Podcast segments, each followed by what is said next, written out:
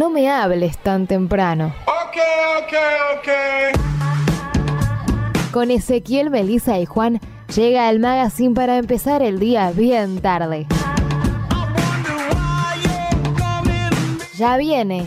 No me hables tan temprano. Si necesitas asistencia legal, no dudes en comunicarte con el estudio jurídico BIB, profesionales altamente capacitados para tus problemas legales, laborales, comerciales, de familia y más. Y en época de cuarentena, cuando más los necesitas, Estudio Jurídico BIB continúa trabajando para vos. Podés comunicarte con ellos al 15 28 27 70 08 o al 21 98 99 96. También podés seguirlos en redes sociales como arroba Estudio en Instagram y BIB Estudio en Facebook. Estudio Jurídico BIB, la mejor opción para solucionar tus problemas. Eh, primero que nada, creo que yo tengo que empezar a hablar un poco mejor porque estoy hablando muy mal últimamente. No sé si lo notaron, pero en los últimos dos programas estoy hablando como sin S. Eso porque, estás, eso porque te, te poseyó el, el, el, el fantasma del Tano Angelici. Sí, ¿Qué puede te está sucediendo? No estoy hablando como un idiota. Va, estoy hablando muy relajado. Como Ah, antes, antes me acuerdo que me- Mari me decía, tenés que estar con un micrófono todo el día delante tuyo porque hablas bien, Bueno. y no como, como hablas vos normalmente. Metido en el orto. Claro. sí. ¿Estás listo, Juan? Sí, cuando quieras. Listo. Entonces, uno, dos, tres. Bienvenidos a No me tan temprano. Saludos para todos y todas los que están del otro lado y para los que no están también. Los saludamos. ¿Por qué no? Bienvenidos sean a un nuevo capítulo de esta emisión que hacemos de formato podcast por la cuarentena, porque no podemos volver a nuestro querido estudio de radio MP4. Pero bueno, ya vamos a volver. Pero mientras tanto, despuntamos servicio acá por Spotify con este formato podcast que hacemos todos los sábados y del otro lado tengo a mis compañeros que como dice la palabra me acompañan. ¿Qué tal Juan Manuel Pérez de Adone? ¿Qué tal? ¿Cómo va eso? Todo tranquilo acá en otro programa, emisión o como mierda se llame esto que estamos haciendo. Muy contento, acá ya es viernes, estoy tomando una birra lo más pancho del universo y pensé que era más tarde, pero no es tan tarde. No, es temprano, es temprano. Yo ayer me acosté a las nueve y media de la noche. Ah, no, ¿Qué no, pasó? acostamos más tarde. ¿Tenías No, que ir a cobrar hoy a la jubilación? Iba a acostarme a las nueve y media de la noche y al final nos terminamos acostando mucho más tarde, pero, pero no. Pasa que comí. Espera, vamos a, vamos a presentar primero que también está del otro lado eh, eh, el alma del programa, podríamos decir, Juan. El... Sí, eh, qué sé yo, sí, ponele, el alma mater.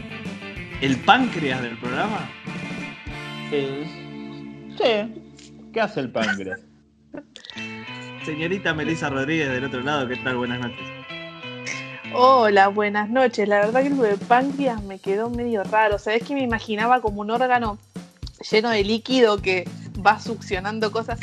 No sé, no me gustó. Me gusta más el diafragma, ¿entendés? Ponele, que contiene todo desde la pancita. Así que bueno, gracias. Bienvenidos a todos. Qué alegría otro viernes con ustedes. Esta noche tan particular y fría. Pero bueno, acá estoy poniéndole todo lo mejor de mí a esta emisión. Muy arriba, Bueno, por supuesto. Les contaba que ayer casi me duermo temprano porque no comí en todo el día y mi única comida del día fue a las 6 de la tarde, pero hice un zarpado guiso de lentejas. Y cuando terminé de comerlo, ponerle como a, la- como a las 7 y pico, ya estaba re lleno, re pepón y me quería acostar a dormir. Pero, ¿cómo que no comiste nada en todo el día, Mordelón? No, Eso está muy mal. Desayuné y, y no sé, creo que desayuné como a las 12 y ya está, ya no daba. Dije, como, como directamente, ceno directamente, ya no da almorzar. Y, cené directamente. Pero quedé re lleno. Es imposible comerte un solo plato de lentejas. Ay, sí, qué rico. Sí, sobre todo si sale, si sale rico. Ah, mirá. Claro. Justo, no, salió bien, salió bien. Es la primera vez que hago, ¿eh? Salió, no Epa. te digo que fue el mejor guiso de lenteja que comí en mi vida, porque he comido más rico, pero salió bien. Bueno, Ah, bueno, bien. piola. Y me acabo de dar cuenta, ayer me di cuenta que el guiso de lentejas eh, creo que está en un top 3 de comidas de, de favoritas. Para mí. No sé si ustedes tienen un top 3. Eh, asado milanesa sorrentino. Muy bien, buen top 3. Eh, el mío es eh, indiscutible pastel de papa, uno. Y pelean ahí mano a mano en el segundo y tercer puesto entre ellos eh, guiso de lentejas y rabol- ravioles a la boloñesa. Mm, Oh, qué muy bien. bueno. Meli, Yo eh, estoy pensando, pensando, pensando. En el puesto número uno, eh, carne al horno con papas, que me fascina. Creo que la com- comería carne al horno con papas toda mi vida porque me fascina ese gusto. A mí me gusta el pollo al horno con papas, porque mi mamá siempre eh, es mi comida preferida y todos los años me hacía eso, pollo al horno con las papas bien doraditas. En el puesto número dos, eh, polenta con salsa y mucho, mucho, mucho, mucho queso. En cualquier época del año, ¿eh? Aunque sea verano, le mando una polenta que me quema hasta el... Y la tercera, y estoy entre... Sí, ¿sabes qué? Me quedo con el guiso de lentejas también porque me fascina. muy bien. Muy bien, Bien polentoso todo, ¿viste? pica en punta, pica en punta el guiso de lentejas. Eh, bueno, tenemos un programón, hoy tenemos un programón, vuelven los chicos de Globalonet que nos habíamos tomado el feriado eh, el sábado pasado, pero hoy vuelven. Vamos a Menos estar mal. hablando. Menos mal alguien que sabe, ¿no? Alguien alguien en serio. Que vamos a estar hablando de eh, campeonatos con asterisco. Eh, ¿Qué significa campeonato? ¿Cómo? ¿Qué es lo que jugamos? Campeones. O sea, eso que lo ganás de culo. Bien, bien, buen, buen chiste. No, viste campeonatos que, por ejemplo, el Chapecoense, que salió campeón honorario porque tuvieron el accidente. Sí. Entonces es un campeonato raro, un campeonato atípico. Ponele, eh, a ver, otro que se me ocurra. Es Tigre cuando jugó la final de una sudamericana con San Pablo, que Tigre se retiró a la mitad del primer tiempo porque lo amenazaron en el vestuario y le dieron el campeonato a San Pablo. O sea, Sí, encima los cagaron a palo después.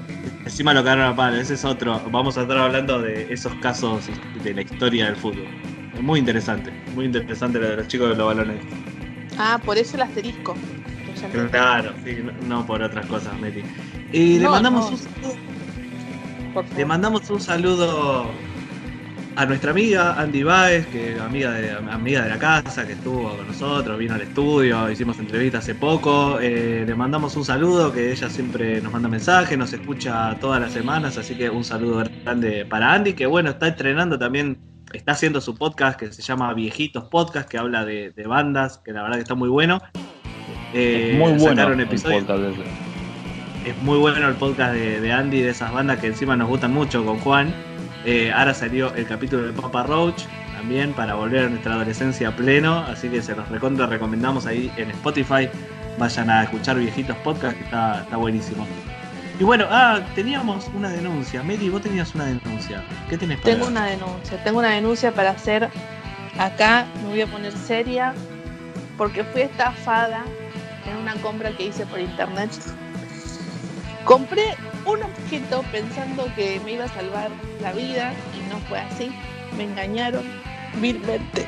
Ay, me pongo sentimental. No, mentira.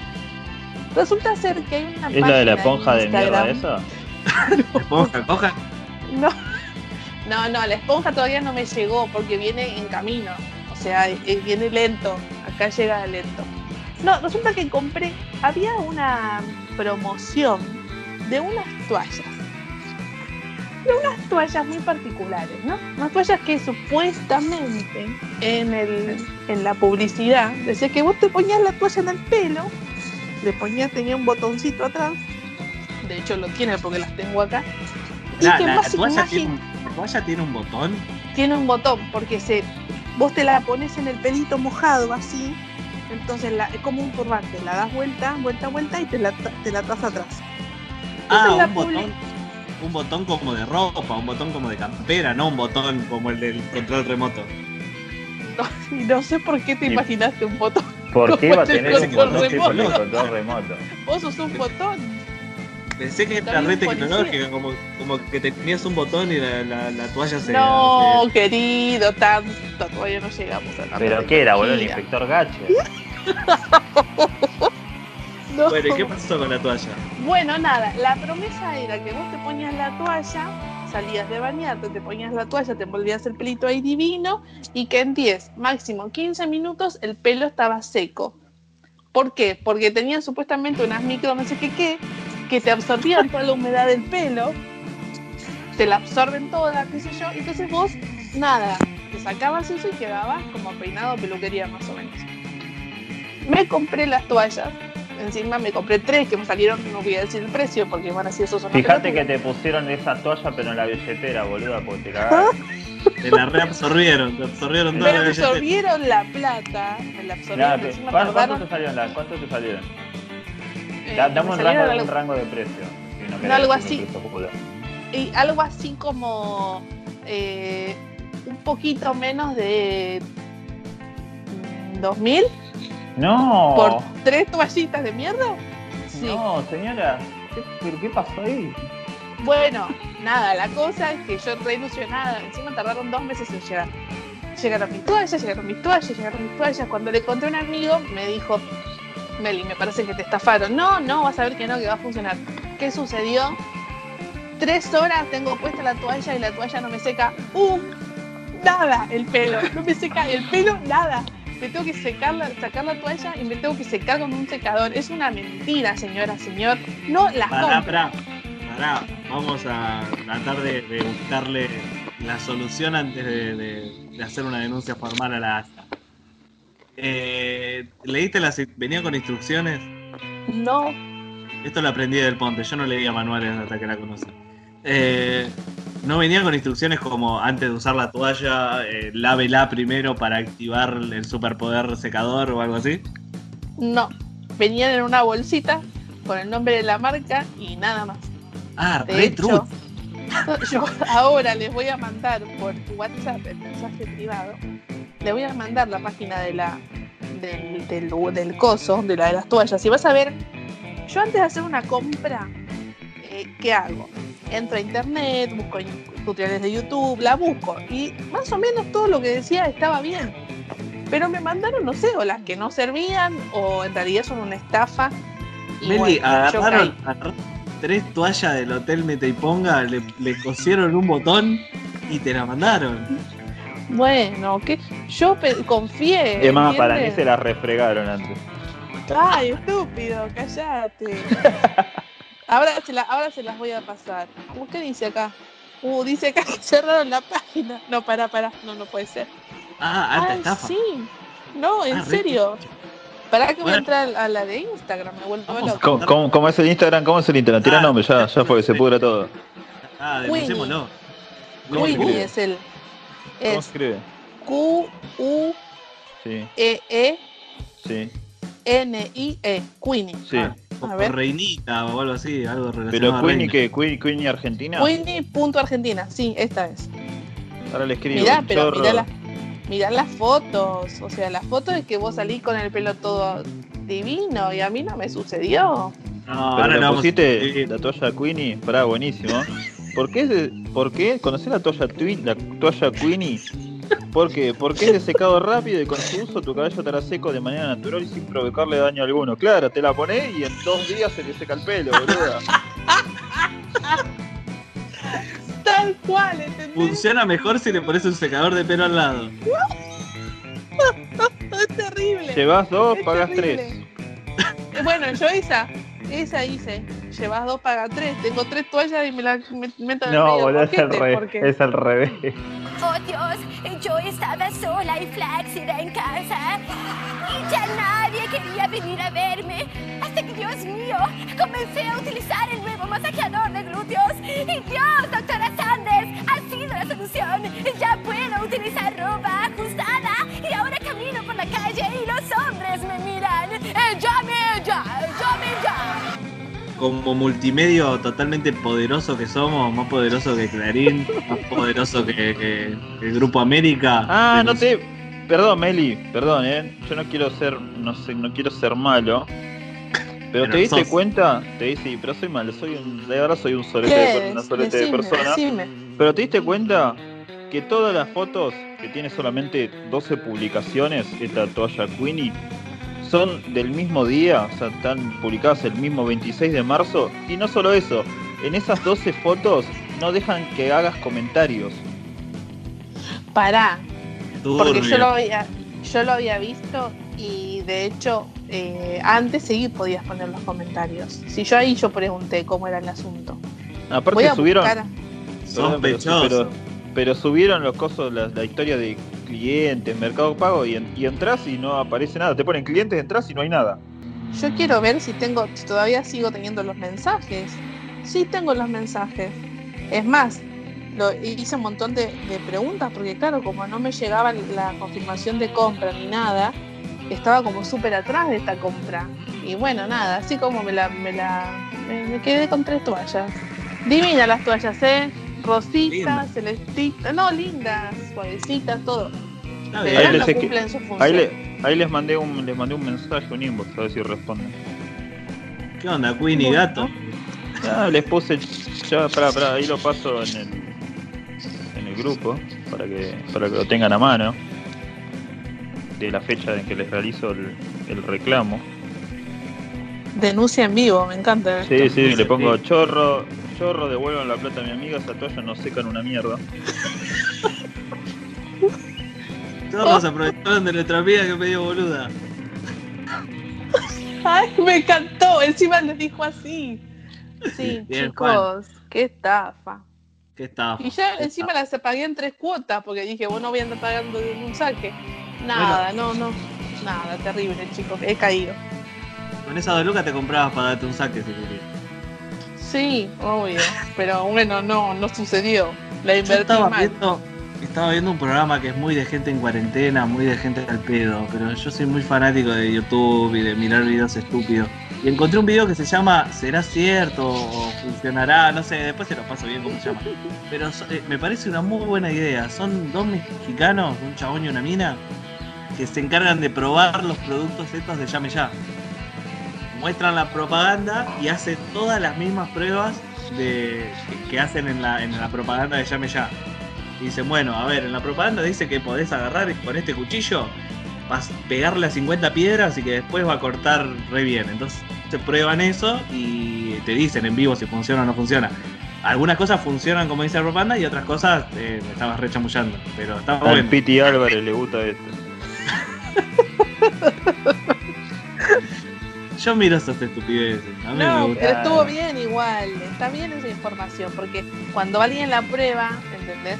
Hice otra compra esta, en esta cuarentena. Hice, hice, sí, tres compras. La esponja que viene en camino, que todavía viene en camino. La, compra de las toallas, que espero que no me cojan las, la esponja, por favor. Tengo toda la ficha en esas esponjas, en esa esponja, por favor. Y la tercera compra que hice fue un cepillo secador de pelo, que eso me salió increíble, la verdad. Pero para eso me vi 80 tutoriales para saber si realmente funcionaba. Y sí funciona, ahí eso se los recomiendo. Qué, qué gana de pasarla mal. Bueno, qué No, sé yo. Yo no de También tenía ganas de comprarme la, al Abominator Shaper ese de TV Compras, pero cuando vi que salía como 20 lucas dije, no, ni en pedo. Bueno, No, pará, pará, tampoco te hagas la cheta que te gastaste dos dos lucas en tres toallas de mierda que no secan nada. No, pero Medi ese, el Dominator, no sé cuánto, no funciona. Es ese que, que te dice que vas a sacar a los abdominales de Cristian Sancho estando sentado mirando una serie comiendo pizza. Sí, es una mentira eso. No, es una mentira. Es como, es como el que te dice, podés comer saludable cosas ricas. No, si es rico, no es saludable, no existe eso. Es verdad, y si es saludable no tiene azúcar, y si no tiene azúcar es una Ah. mierda. El otro día Mari me hizo una comida que supuestamente era saludable y yo dije, esto no es saludable. ¿Por qué? Porque está rico. Y si es rico, no es saludable. Entonces traté de buscarle la vuelta porque seguro que no era saludable, porque estaba rico. Todo saludable tiene gusto a cartón o a caca. Ay, no seas así, hay cosas ricas y saludables. ¿Cómo sabes a qué sabe la caca? ¿Por qué comiste mierda? Yo nunca la probé, pero él se ve que es pañoso. Éramos tan Tan Pero no hay cosas. No hay cosas. Bueno, Qué gente de mierda. Se está muriendo Meli, se está ahogando con la toalla esa de mierda. Le secó mucho el pelo y de golpe y ya le funciona. pero gusto, gusto horrible. Es una expresión. Perdón. Bueno, gusto horrible, es distinto a la otra, a la otra Sí, expresión que gusto a dijiste. menta granizada y listo, amigos. Está. Sí, sí. A mí me gusta la menta granizada, pero yo sé que es fea. O sea, no la voy a defender, yo sé que es fea. Pero a mí me gusta. Es como, es como tu hijo feo, ¿viste? Cuando tenés un hijo feo. no. Es No feo, queda. pero bueno, es mi No te, pibe. no te queda otra, no te queda otra que quererlo, ya, ya no lo podés devolver. No Claro, no lo puedo- devolver. No lo puedo volver a meter. Ya está. Por más que le mande, bueno, iba a decir nada, nada, déjale. En fin. No, no, no, no se vaya, no se vaya. Juan, ¿algo que Sí. denunciar? A la pelotuda de Meli que, que, que todo Lucas en dos, tres toallas de mierda. Meli, te voy a sacar no. la tarjeta de débito de la mano. No, no me, no me, no me Te denuncies. voy a, a mí, conge- te voy a congelar la- te voy a congelar las cuentas. Congela. Tenemos Eh, Nada, fallé, pero no me suele pasar, no suelo tener compras así como muy terribles. Es, esto fue, me engañaron, vieron la oportunidad en la, en la cuarentena. Les cambio, les cambio radicalmente el tema, porque si no, Sí. está todo el día hablando de la toalla, de- la toalla de Meti. Eh, pusimos, no, no, está, está genial el tema. Eh, pusimos consignas en, en- en la página y la gente. Uh, re picante. Muy bien, me gustó eso. A ver, ¿con qué arrancamos? Pusimos dos consignas. Arrancamos, eh, pusimos sobre gobernados y gobernadas y sobre vecinos de mierda. ¿Con qué arrancamos? Con la primera. con la, Con sí, con la primera. A ver, yo lo que hablaba, lo que nosotros estuvimos hablando en la semana también es que es muy difícil que alguien se considere gobernado, ¿no? Pero me sorprendió que alguna gente mandó mensajes eh, admitiendo su gobernación, y admitiendo la. Algunos me dieron cosas porque eran muy feos. Eran como muy de, de relación tóxica de, uh, amigo, amiga, salí de ahí. Pero pensé que la gente no iba a admitir que, que fue gobernado o que era gobernada. ¿Ustedes fueron, cuál fue su momento más gobernado en la vida? Eh, yo una vuelta por una escena de, de- de celo no salí con, con mis amigos. Además, ya me había ido, pero volví a la casa Ah, de mi ex en ese momento. Uh, te, después te das cuenta que es una girada, que, que es una pelotudez hacer eso. Aparte la pasás mal, porque no va, no te, te- te- te sentís mal porque en realidad querías ir, querías ir con, con tus amigos y, Claro. te y te sentís mal porque no vas, pero te, te- y te quedás como para no, no, hacer y no tener quilombo, pero no tenés ganas de quedarte, entonces la pasás el, el doble mal, porque te quedás y porque no fuiste. Porque de última, porque de última si vas, decís, bueno, ya como que sea la pasás bien porque estás con tus amigos y listo. Después, Sí, bueno, tenés, tenés, ponele, por decirlo de alguna forma, tenés un solo problema. Pero no, ahora, ahora, de, esta forma, tenés dos. Uno porque no fuiste y otro porque te quedaste.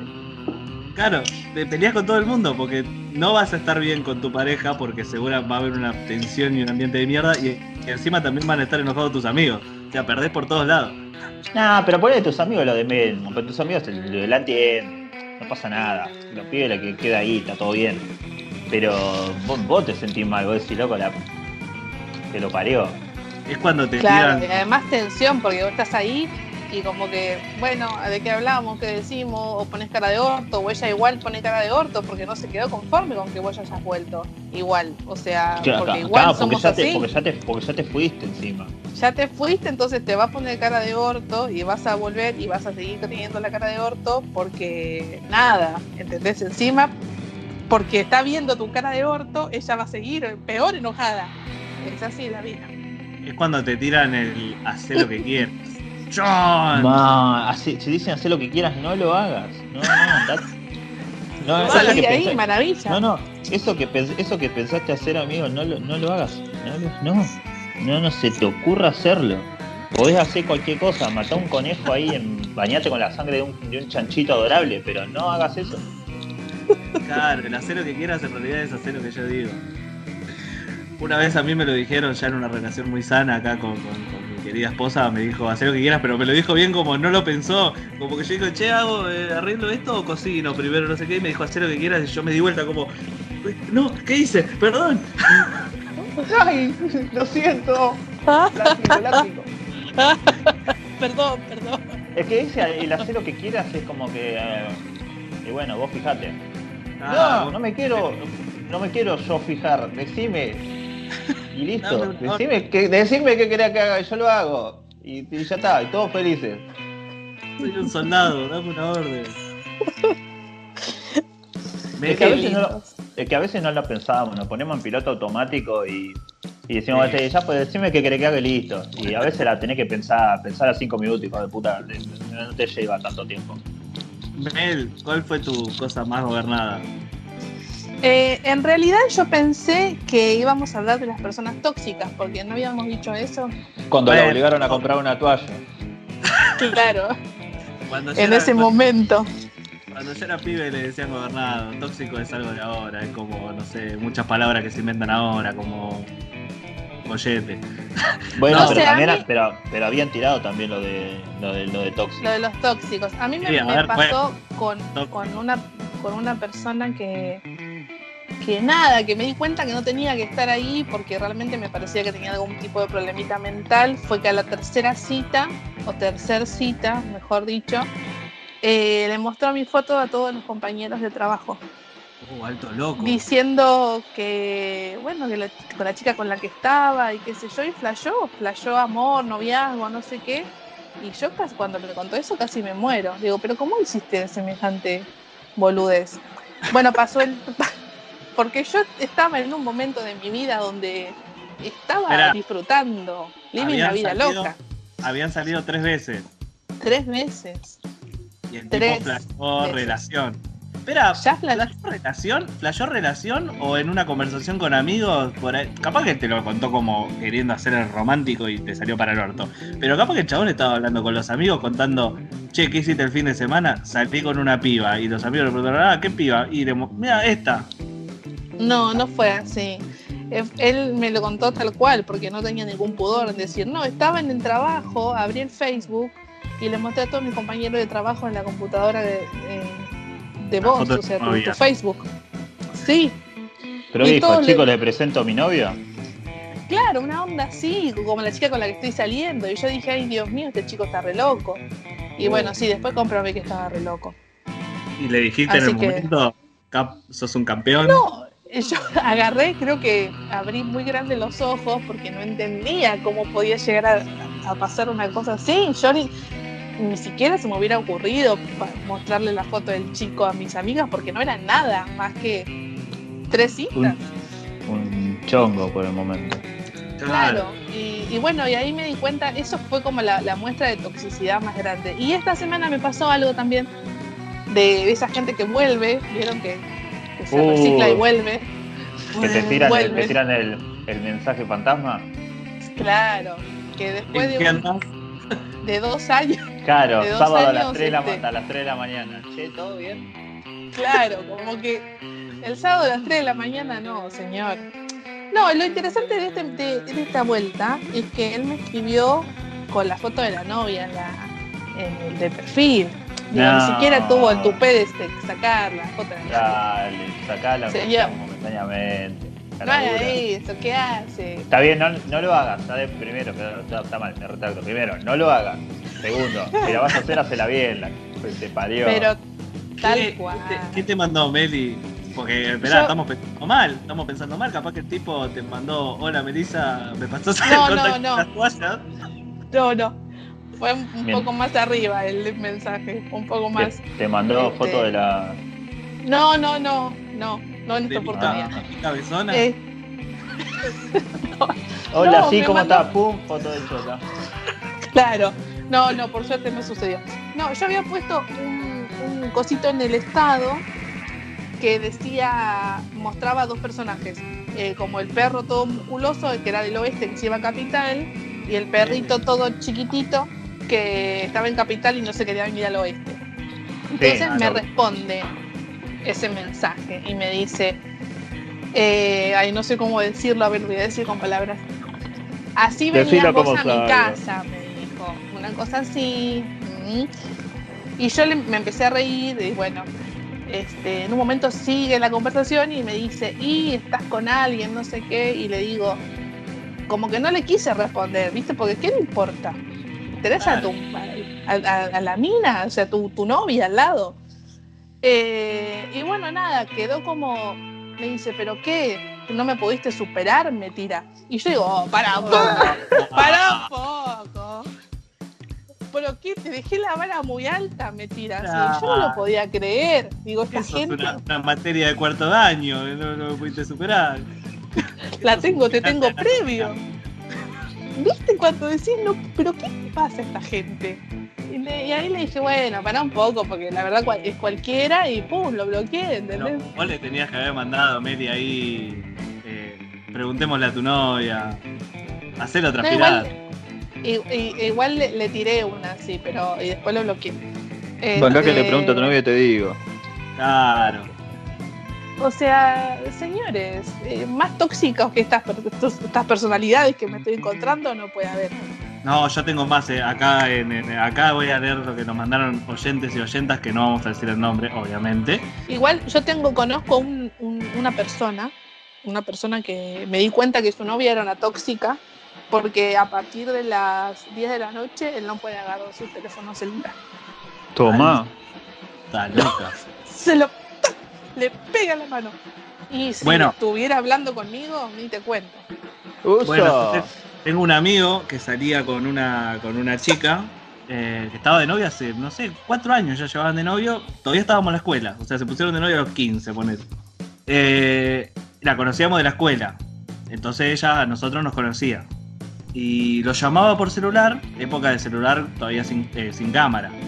Entonces lo llamaba por celular y le decía dónde estás, que no sé qué, no sé cuánto, y él decía, no, estoy acá con, con tal, tal, y el pica, el pica sería yo. Eh, ah, no, no sé, a ver, pasame con los pibes, ¿viste? Y el chabón tenía que darnos el teléfono y decirle, ¿le puedes decir que estás conmigo? Ay, Dios. Y nosotros como ya teníamos medio confianza con la piba, porque era compañera de la escuela, le decíamos, ¿qué carajo querés? Este, pica, sos vos, sí, soy yo. ¿Qué mierda querés? ¿Viste? Como ya enojado. Y los quería reconocer a todos. Claro, no, porque quería saber que, que- que- Casi me escapo el nombre. Quería saber qué tal estaba con ustedes. Sí, está conmigo. Nadie te trataría como una pelotuda como te estoy tratando yo, ¿viste? Como ya enojado, ¿viste? Como date cuenta. No, está bien, no, perdón, quería saber porque este es un mentiroso, que no sé qué, no sé qué. No sé. Muy Separate, no, boluda. Una pregunta, una pregunta. ¿Él era mentiroso o en realidad ella se hacía más la cabeza que otra cosa? No, sí, el tipo era eh, un mentiroso. Alto gato. Ah, Pero, se, pero separate, amiga. O no, sea, bueno, esas relaciones son Sí. re tóxicas. El chabón, el chabón también era un hijo de puta. Porque tenía otra cosa de tóxico que hacía era que se escapaba de joda con nosotros, que nosotros éramos todos solteros y podíamos hacer lo que queríamos, y él se escapaba de joda y después nos daba una historia, nos daba como el guion a todos para esto Ay, tienen que muero. decir. Esto tienen que decir el día que nos juntemos cuando esté mi novia presente. Como, ¿qué hicieron el 14 de tal, de tal mes? Todos tenían que seguir el guion. Obviamente nunca lo seguí porque yo cuando estoy en pedo no me di cuenta. Entonces mil veces lo deschavé como diciendo, eh, ¿te acordás cuando fuimos a Pinar y que no sé qué, no sé? Y me miraban todos como diciendo, no, boludo, no, no digas nada. Y yo, cuando, cuando me agarraba y me decía, eh, boludo, ¿cómo vas a decir eso? Yo te dije que ese día, bueno, cágate, por mentir. O Claro, sea, yo no, tengo por qué seguir, yo no tengo por qué seguir tu, tu mentira. Cagate por boludo. Toma, te presento, pica un amigo. No, pero yo no lo hacía de malo. Yo no es que iba con la piba, la agarraba aparte y le decía, este tal día. Yo me ponía a hablar, medio copete, me escapaba de decir, salimos tal día todos y fue una noche re divertida.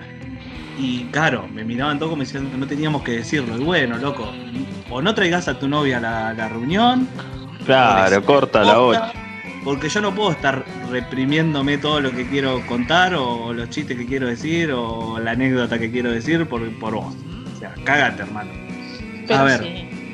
leamos lo que mandó la gente. Bueno, lo, lo que, a mí me dio miedo algunas cosas que mandaron. Acá Cuente, hay- cuente. no- Acá hay una chica que nos dice mandarle solicitud y mensaje a todos los que agregaba a Instagram. ¿Qué? Mandarle solicitud y mensaje a todos los que agregaba a Instagram. Muy, muy ya peligroso ya. Pero para, ¿quién, como no entiendo, quién le mandaba solicitud? Su pareja de esta chica le mandaba mensaje ¿A, A todos todos los los- chabones? a todos los, los- los chabones que ella agregaba a Ay. Dios. No. Salí de ahí ya. Salí de ahí ya. Bueno, acá manda alguien también, otra chica, que dice no saludarme cuando volvía de la facultad porque seguro había hablado con alguno. Ay, ¿Qué? Dios. Dios mío. Ya es psicópata. ¡Salí de ahí, maravilla! Un miedo. Psicópata mal. Y habían mandado uno también la- al Instagram de la radio que decían pedirme que le haga papas fritas al actual. Eso me parece de una más, más de caradura que de tóxico. Pedirle que le haga papas fritas. ¿Qué, qué tiene de malo de las papas fritas? Que le haga papas No. fritas. Para mí que quiso decir como que le pidió papas. No sé, no, no- es raro eso. Acá tengo, acá tengo el mensaje, acá tengo el mensaje. Dice, ya siendo ex, me pidió papas para cocinarle al actual. Ahí está. Ah, Está. No me bueno, parece de entiendo. tóxico, me parece de. no, sos un pelotudo. Era juego. Capaz que tenían una buena relación y dijo, che, me pasás papas. Me Ok. pasas una papita. Me pasás una papona. No, eso es otra cosa. Pepona Rinaldi. No, eso es otra cosa. A ver, ah, yo dije las mías.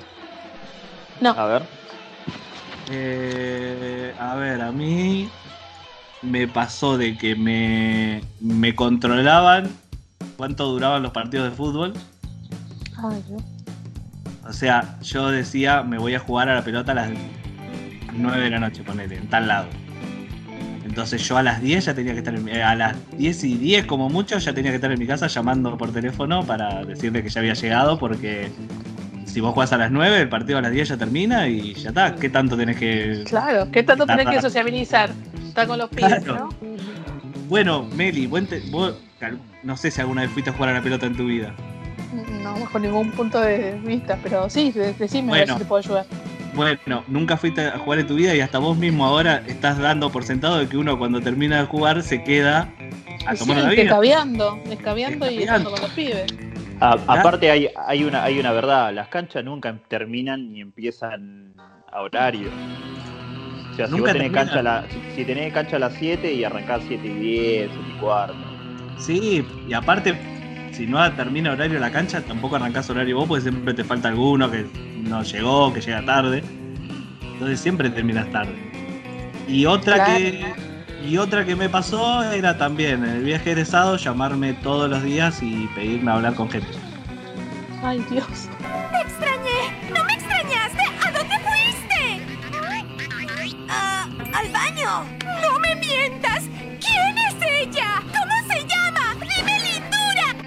Como ¿Pediste hablar pasame- con qué?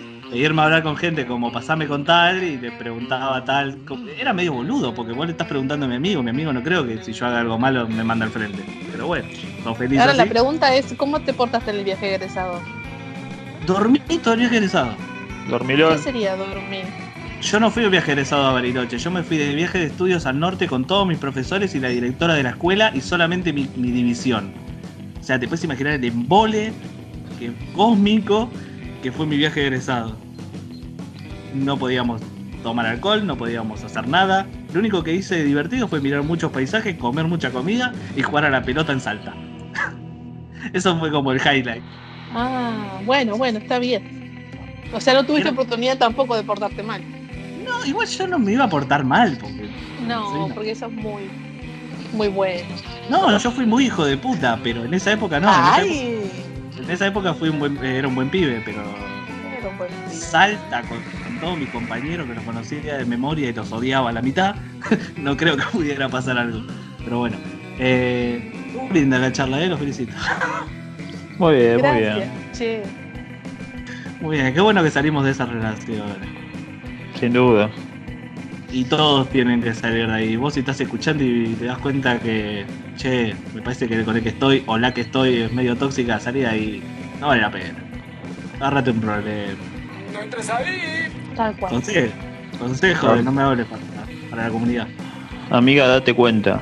Amiga, Amiga. date cuenta. Ahí está, exactamente. Vamos a hacerlo inclusivo para los dos.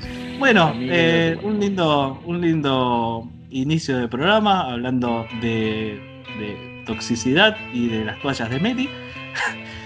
pero tenemos, pero todavía tenemos un programón por eh, en camino. Eh, ya vienen los chicos de Globalonet, ahora en el bloque que viene, con, eh, como ya habíamos contado, los campeones estos con asterisco, que va a estar muy buena, muy buena data, eh, muy buena data los chicos de Globalonet, como siempre. Y nosotros estamos esperando con ansias el, la sección de Meli, que supuestamente nos trae algo que nos va a volar la gorra. Así que Meli, espero que Yo nunca dije eso, ¿eh? yo lo entendí así. No. Así que no se muevan. Así que no se muevan del otro lado de este su podcast, su podcast amigo, que ya volvemos con No me hables tan temprano, versión cuarentena eh, acá en Spotify y como se pueda. Ya volvemos. Uy, ¿qué estás tomando? Leche chocolatada, ¿querés? Sí, gracias. Eh, yo también quiero, cuidado. Agarrá, ahí, ahí quedó otra. ¡Qué asco! ti- Tiene gusto podrido esto. Y pasa que la tercera es la vencida. No me hables tan temprano, tercera temporada. Todos los sábados, de 13 a 15 horas, por MP4 Radio Online. Nuevo bloque, no me hables tan temprano y trajimos a los que de verdad saben, a los que hacen periodismo de verdad. Obviamente los chicos de Globalonet, estamos eh, con ellos ahora mismo. Del otro lado de la pantalla, Agustín Palmiciano y Juan Manuel Ferrer a la cabeza de este medio deportivo que nos acompaña este año en No me hables. ¿Qué tal chicos? Buenas noches. Buena cuarentena, ¿cómo andan? ¿Qué tal? Buenas noches, buena cuarentena. Y tenemos un invitado especial también acá.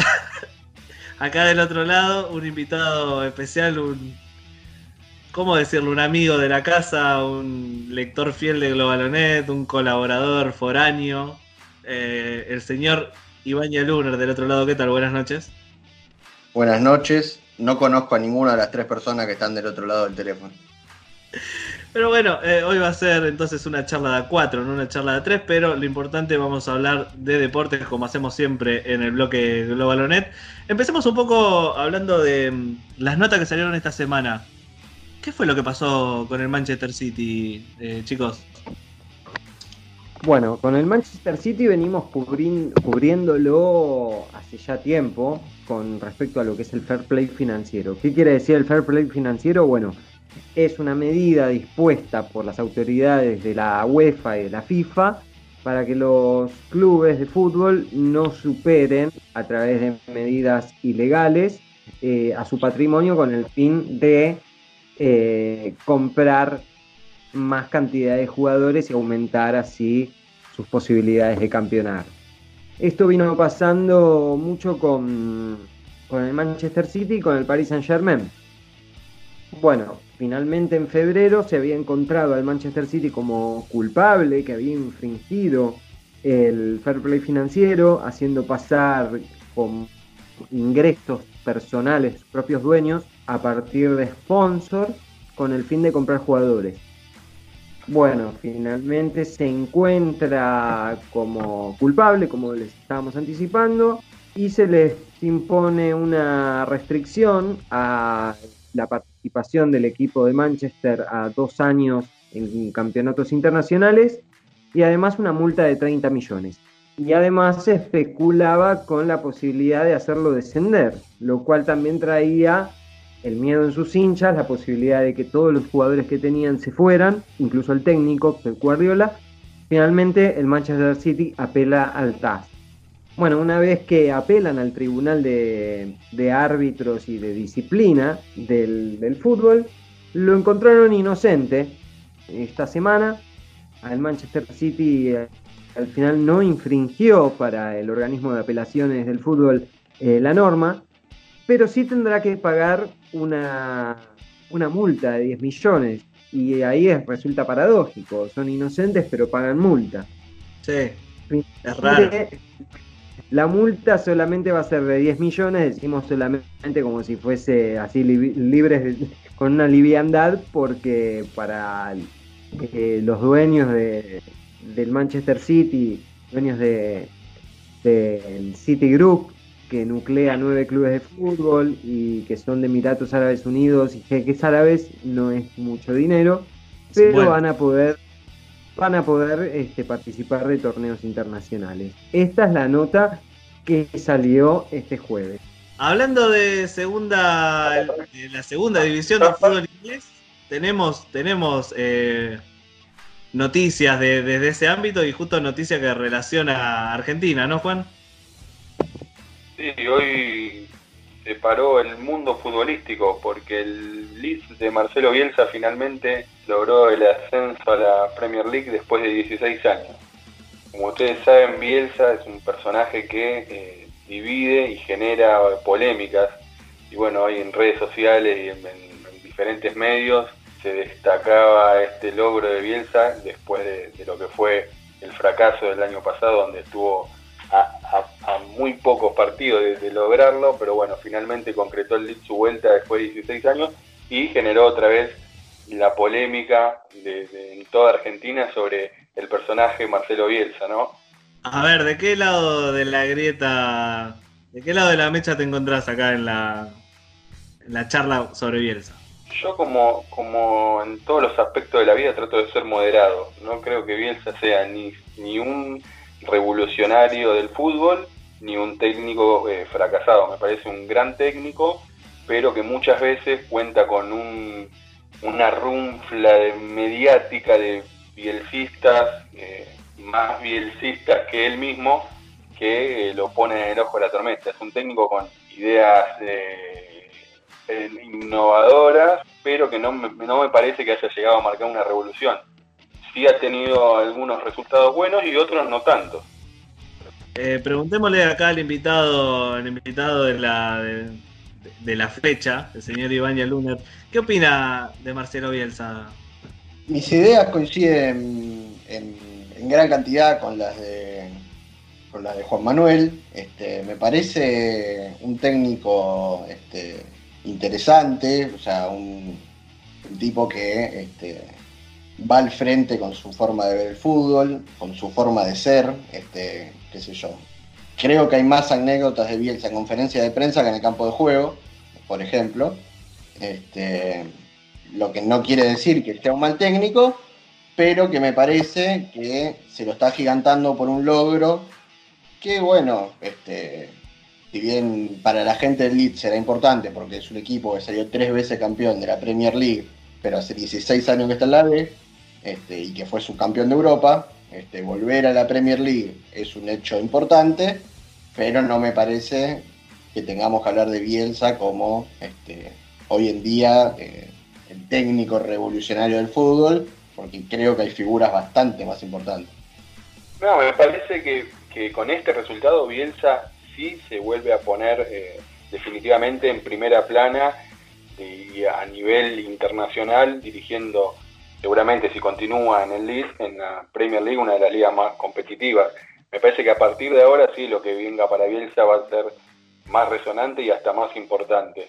Eh, como decía Iván, eh, ascendió un equipo de, segunda división en una liga importante, pero que no deja de ser de, la segunda división. Entonces, me parece que a partir de ahora se lo va a poder eh, analizar mejor el trabajo de Bielsa en Inglaterra.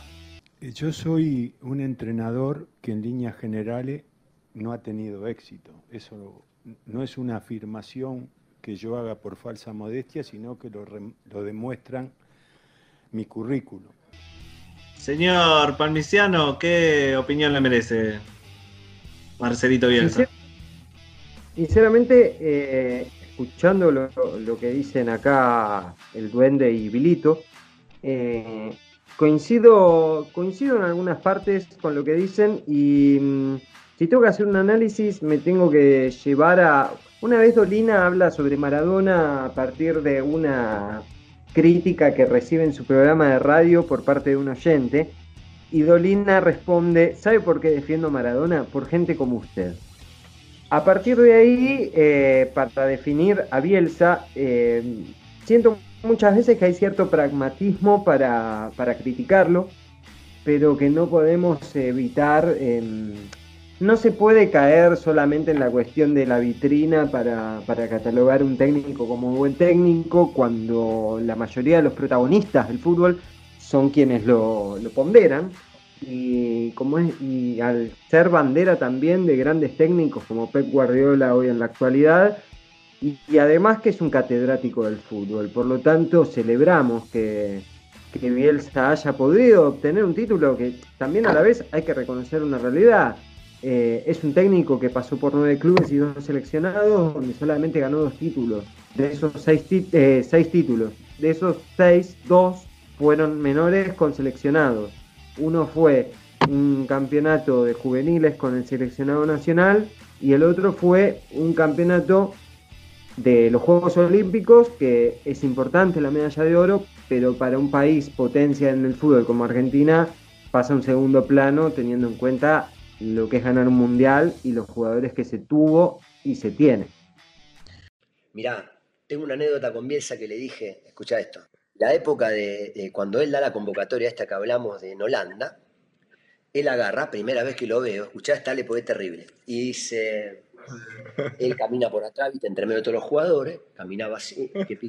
Y de repente, yo estirando, se para delante mío y me dice, perdón, ¿le puedo hacer una pregunta? Sí, le digo, Marcelo, ¿cómo no? Dígame. Eh, ¿Sabe cómo salió Newell y Central?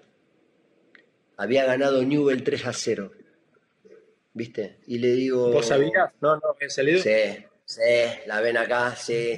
Y le digo, no, la verdad que no, no sé cómo salió. Ganó Newell 3 a 0, me dice. Y se pega la vuelta y se va. Pero qué, a ver, yo por ahí soy menos ducho en, en toda la cuestión técnica. Pienso yo, si Bielsa no hubiera tenido toda esa parafernaria que le, que le produjo su propia forma de ser, ¿no? Capaz que si era un tipo normal, común y corriente, que no tenía todas esas cosas raras que le pasaban en la conferencia de prensa, hubiera llamado ta- tanto la atención como revolucionario del fútbol, porque digamos que, ¿qué revolución metió? ¿Metió más la golpe haciendo la línea de tres o, o algunos otros técnicos? Yo no, no tengo la, la ley bielcista del fútbol, como el equipo bielcista. A ver, Juan. Varias cuestiones. Eh, primero, eh, yo no, no es que ataco a Bielsa, sino estoy más en contra de los bielcistas y los que ponen a Bielsa en un pedestal de revolucionario. Para mí, repito, no es ningún revolucionario, es un buen técnico, es un técnico con, con ideas claras, un técnico que, que busca eh, eh, ofensivamente muchas variantes, quizá demasiado pragmático para mi gusto, recordemos el, el caso en el Mundial de- y la no convivencia en el campo de juego de Crespo y Batistuta por una cuestión de ideales, pero eso es completamente respetable, era el técnico y tenía eh, la potestad de, de decidir qué jugadores estaban en cancha. Ya te digo, es un técnico importante, pero que hace tiempo que no está en, en- la primera línea, o sea, una segunda división, por más que sea Europa, no deja de ser una segunda división y ahora va a tener la oportunidad de demostrar si sigue estando en el top de, los mejores técnicos eh, de nuestro país. Sí, además eh, coincido totalmente con lo que dice Juan Manuel. Cuando yo hablo de ese pragmatismo y de esa mención que hice a la, a la palabra de Dolina ante la crítica de un oyente, hablo, me refiero a Bielsa desde ese lugar donde hay una pata periodística y social también por parte de la gente, donde en cierto modo se entiende como que esperan a que Bielsa se, se manque o le vaya mal para criticarlo, como también otra parte que se agarran de Bielsa para ensalzarlo hasta puntos inusitados para decir que es un gran técnico. Yo creo que es un técnico interesante, donde pondera el juego, pero más allá de, lo que es el pensamiento personal, llevando a la pregunta que habías hecho, eh, hay algo destacable de Bielsa que fue uno de los primeros en esta nueva etapa del fútbol que tenemos hoy, en estos últimos 20, 30 años, más allá de las equivocaciones, como bien marcaba Juan, con la selección, este, tuvo una equivocación, si se quiere, pero bueno, es algo clásico y típico de los mortales. Pero al momento de dirigir Newell's allá en los 90, Marcelo Bielsa fue uno de los primeros, los pioneros en agarrar un auto e ir por todo el país buscando talento. Lo hacía él o lo hacía Jorge Grifa, también en Newell's en aquel momento, donde buscaban talentos, donde en ese momento encontraron, por ejemplo, a Pochettino, que fue, terminó siendo central de la selección y hoy es un destacado director técnico. Este, fue uno de los primeros. Eh, y eso es una de las cosas más destacables de Bielsa, que quizá no se ven los resultados, pero sí en el nivel de trabajo, que es lo que hace que lo terminen reconociendo tanto sus pares. Solo tengo que admiración hacia una persona como él, por lo que ha hecho y lo hace en el mundo del fútbol, por ser tan auténtico, por jugar de una manera tan, tan atrevida, tan, tan valiente. Aprendí básicamente esto, la valentía de sus equipos, de que no importa dónde, contra quién y en qué equipo dirija, si un grande o pequeño, mayor o menor, con mejores o peores jugadores, siempre ese equipo de Bielsa, siempre va al ataque. Ya para, como último, para cerrar con, el tema Bielsa, eh, pregunta y quiero que me contesten con la verdad, los tres. Lo, Bielsa dice quiero ir a su club de técnico. ¿Lo aceptan o prefieren que no? echan, al que, e, echan al que está ahora y viene Bielsa. Yo creo que Bielsa lo que necesita ahora que va a tener este, un desafío importante, este, si bien dirigió tanto dirigió dos veces en la Liga Española, que es seguramente la segunda liga más competitiva de Europa, creo que ahora que va a la más competitiva, necesita este, quebrar un poco esa idea tan propia que tiene y ayornarse a la, a la competencia a la que va a afrontar. Yendo exactamente a esa pregunta, si me decís que mañana viene eh, al club de mis amores, este, preferiría que no. Si tengo que, que dar una sentencia. ¿Juan Manuel? Eh, no en este momento, porque estoy conforme con el, técnico que tiene el club del cual soy hincha, pero sí me parece que en una situación donde por lo general se buscan técnicos en momentos de, crisis, me parece que Bielsa tiene todas las herramientas para eh, levantar un club y sobre todo un poco de lo que decía Palmi antes, eh, agregar un valor agregado, valga la redundancia, a jugadores que quizá no, no estén pasando un buen momento, me parece que Bielsa tiene todas las herramientas como para convencerlos y con eso armar un gran equipo. Yo no niego que Bielsa sea uno de los mejores técnicos de la actualidad, pero sí lo bajo del, mote ese de revolucionario del fútbol, porque no hace nada que no, se haya visto antes, ni nada que sea demasiado eh, extraño. Palmi, ¿alguno de tus clubes? No, coincido coincido plenamente con, Juan Manuel. En uno de mis clubes él ya tuvo la posibilidad de estar y le fue muy bien.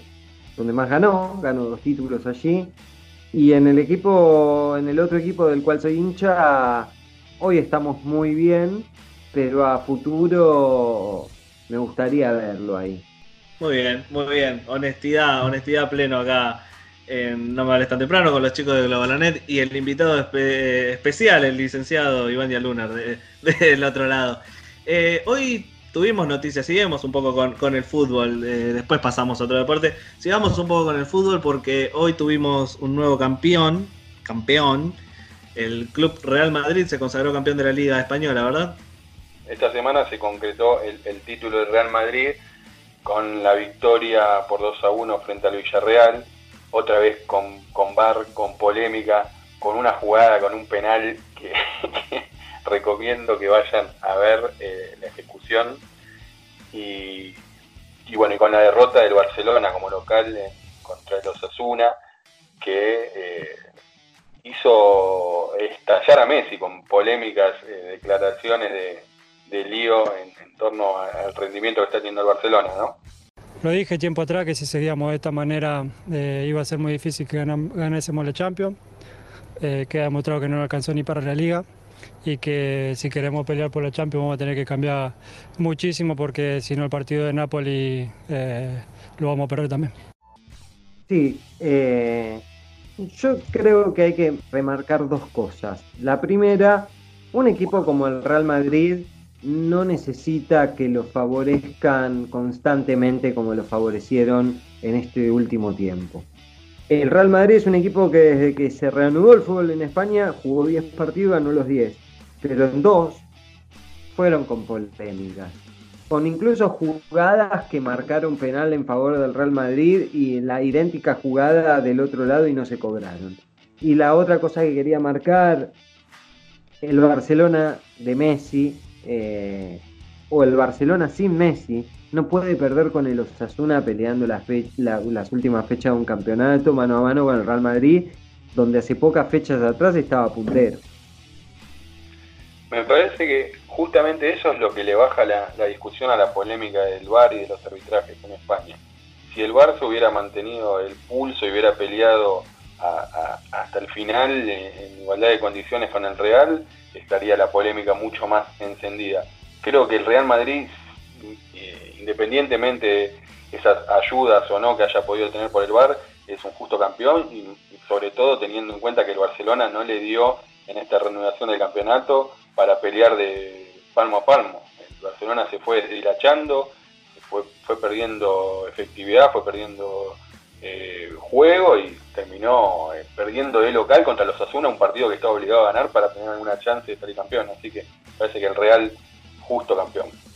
Yo creo que ese último punto es clave. Me parece que coincido en eso, que, hay un Barcelona que, que, perdió toda su identidad. Este, y no solo, creo que es un problema que, necesita resolución urgente. La, Champions League termina, empieza, vuelve a jugarse en tan solo dos semanas. Este, y tenés este, al club con un problema interno importante, donde el máximo referente este, se pelea con el ayudante del técnico y tienen declaraciones cruzadas. Llega un refuerzo en medio de este momento y se va un jugador a cambio. Es un momento sensible y creo que, este, el Real Madrid lo aprovechó este, con creces, y sobre todo teniendo habiendo ganado todos los partidos desde que el fútbol se reanudó. su consagración está más que justificada, más allá de, esos verijuetos arbitrales. Coincido, coincido en el análisis, yo no estoy diciendo que el Real Madrid no sea un justo campeón, yo creo que, el Real Madrid hizo todos los méritos, ganó todos los partidos de que se reanudó el fútbol, el Barcelona no lo hizo, el Barcelona está jugando muy mal. El Barcelona salió a jugar contra los Asuna con, la, con Sergio Busquets en el banco, Griezmann en el banco, Luis Suárez en el banco. Entonces, bueno, pelear en un campeonato de esa manera, ok. Cada uno tiene sus formas. Desconozco qué pasará con Quique Setién. Hay que reanudar la Champions en agosto. Habrá que ver qué pasa si llega Quique Setién a estar en el banco para la, eh, para la reanudación de la Champions contra el Bayern Múnich. Yo no reniego la, idoneidad del Real Madrid campeón. Lo que yo digo es, para cerrar, hago una pregunta abierta para quienes me acompañan en el programa y para quien nos escucha. Este Real Madrid con Barcelona en, un nivel similar, ¿le, ¿le hubiese hecho sombra o este Real Madrid simplemente aprovechó de su caudal de buenos futbolistas, pero no es el Real Madrid de otras épocas.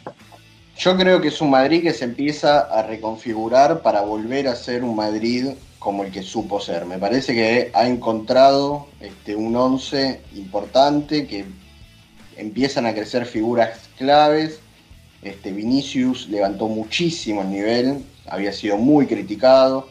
Se sacaron de encima jugadores que, o sea, Zidane tomó la decisión finalmente apartar jugadores que no entran en su esquema, como Bale y como James, que en ese Madrid que se reconfiguraba de cuando se fue Cristiano, a veces jugaban, a veces no jugaban, me parece que ahora encontró un equipo con Benzema a la cabeza, Benzema tiene un nivel espectacular, me parece que se reconfigura bien, hay que ver si se refuerza, este, pero con Hazard de vuelta jugando, este, con Cross en un nivel bárbaro, Casemiro en un nivel bárbaro, los dos centrales son dos bestias, me parece que el Madrid este, está parándose de vuelta en el escenario en el que tiene que estar cuando todavía estaba Cristiano Ronaldo. Yo decir que Karim está sobrevalorado y si le molesta especialmente eso, que se focalice. No, no solo Karim, yo creo que a todos, pero, pero me molesta con Karim porque no solamente de decir eso es, es, es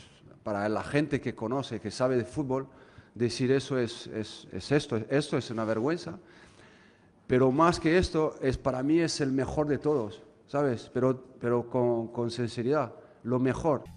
Coincido mucho con, con, lo que dice Iván, me parece que el Real ha encontrado a base de fichajes jóvenes eh, el recambio necesario para volver a, armar un equipo de, de, peso internacional. Vinicius decía él, está Rodrigo, está Mendy, el lateral izquierdo, que es ter, terrible lo que juega, eh, está por debajo de Marcelo, que terminó jugando por la lesión del brasileño, pero es un jugador a tener en cuenta.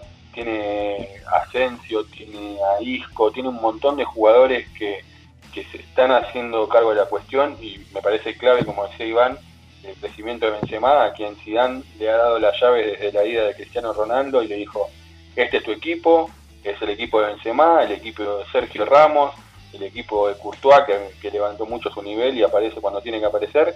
Y es un Real que va a tener una prueba muy importante contra el City por, eh, por la Champions a ver si puede dar vuelta a ese partido. Me parece que ese partido es clave para los dos para el City si una vez por todas se saca la espina de poder avanzar en Champions League y para el Real que si llega a dar vuelta al partido en Inglaterra me parece que se perfila como uno de los grandes candidatos al título más importante de Europa Sí, yo creo que también el hecho de que el Barcelona es noticia siempre los nombres de los jugadores y las discusiones más que el juego. Y en cambio cuando vos escuchás noticias del Real Madrid siempre es la victoria del Madrid, la decisión de Zidane, o sea, siempre la presión o, toda la presión o todas las decisiones pasan por Zidane. O sea, ahí no hay, por no decir otra palabra, ahí no hay puterío, ahí no hay quilombo, Zidane toma las decisiones, vos jugás acá, vos jugás allá y, se acabó. Y en el Barcelona todas las noticias son si Messi le habló o no al aguatero, si Griezmann toma mate con edulcorante o lo toma amargo. Y la verdad que no se está hablando nada en nivel futbolístico, se están hablando de puras de puros quilombos que están pasando. Y eso en la mentalidad también juega. Uno tiene mentalidad de, de ganar, que se la lleva todo el técnico, y el otro tiene un quilombo bárbaro que no sabe por dónde empezar entre esos dos clubes. Sí, Palmi. Sí, pero también marcando lo, lo, que vos decís, es el Real Madrid lo que ocurre hoy es que mm, la figura del, del equipo es Zidane. Más allá de que sí, Sergio Ramos es una figura y es un ídolo o un icono del club. Sí, es verdad. Pues ya lleva muchos años, es un ganador, estuvo en los planteles que ganaron todo en estos últimos años, es cierto. Después está Marcelo, que también lleva muchos años, está en el 2006-2007 en, el Real Madrid, pero Zinedine Zidane es Zinedine Zidane. Entonces, todo lo que provoca en este Real Madrid, que se está reestructurando y armándose, como decía Juan y Iván, eh, obviamente al momento de ponderarlo va a pasar por el entrenador francés que además dejó al Real Madrid ganador de todo, el Real Madrid no, no, no hacía, agua en todos lados, volvió y sale campeón. Entonces, por un lado tenemos esa situación. Y después por el otro lado, la cuestión típica del equipo grande que le, va mal y atacan a la figura o se fijan que hace la figura si se pelea con el aguatero, si no le gusta el técnico o no le gusta el otro delantero que trajeron. Creo que es algo muy normal dentro del fútbol lo que está pasando hoy en ambos equipos de España. Bueno, pero el Madrid quedó. Ahora, el Madrid, el Bayern, eh, los equipos que sal, están saliendo campeones ahora van a quedar como con una marca. van a quedar como con una marca que son los campeones de la pandemia, ¿no? Los campeones de, del coronavirus. y eso no, nos trae a colación una, una, buena propuesta que traen los amigos de Global que es hablar de esos equipos que tienen un asterisco en su campeonato por alguna situación un poco insólita. ¿Cómo, ¿Cómo, arrancamos? ¿Cómo arrancamos con esta hilera de, de, datos históricos, amigos? Si quieren, arranco por, por la más vieja y por la que es eh, 100% autóctona acá de, nuestras pampas, nuestra queridísima Argentina. La Copa Suecia, no sé si les suena, del año 1958. Se disputó como una, un torneo para completar algunas fechas que había vacía el, viaje de la selección argentina al Mundial de Suecia.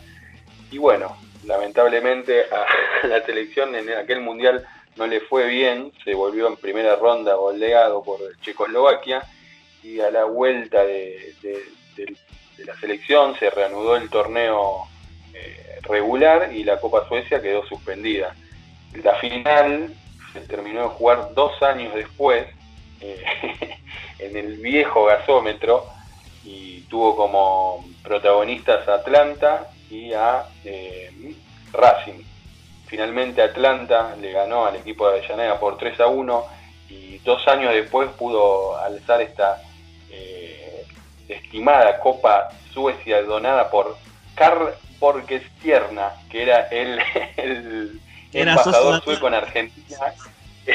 no, era el embajador sueco en Argentina, fue quien donó la copa y quien le dio a- al equipo de Villa Crespo eh, eh, el trofeo por aquella copa tan extraña que tardó en jugarse dos años. 22 de mayo del 99, un día antes de mi cumpleaños. Vamos a jugar a Quilmes, Atlanta peleaba el descenso. Se tenían que dar 83 resultados para que Atlanta descendiera.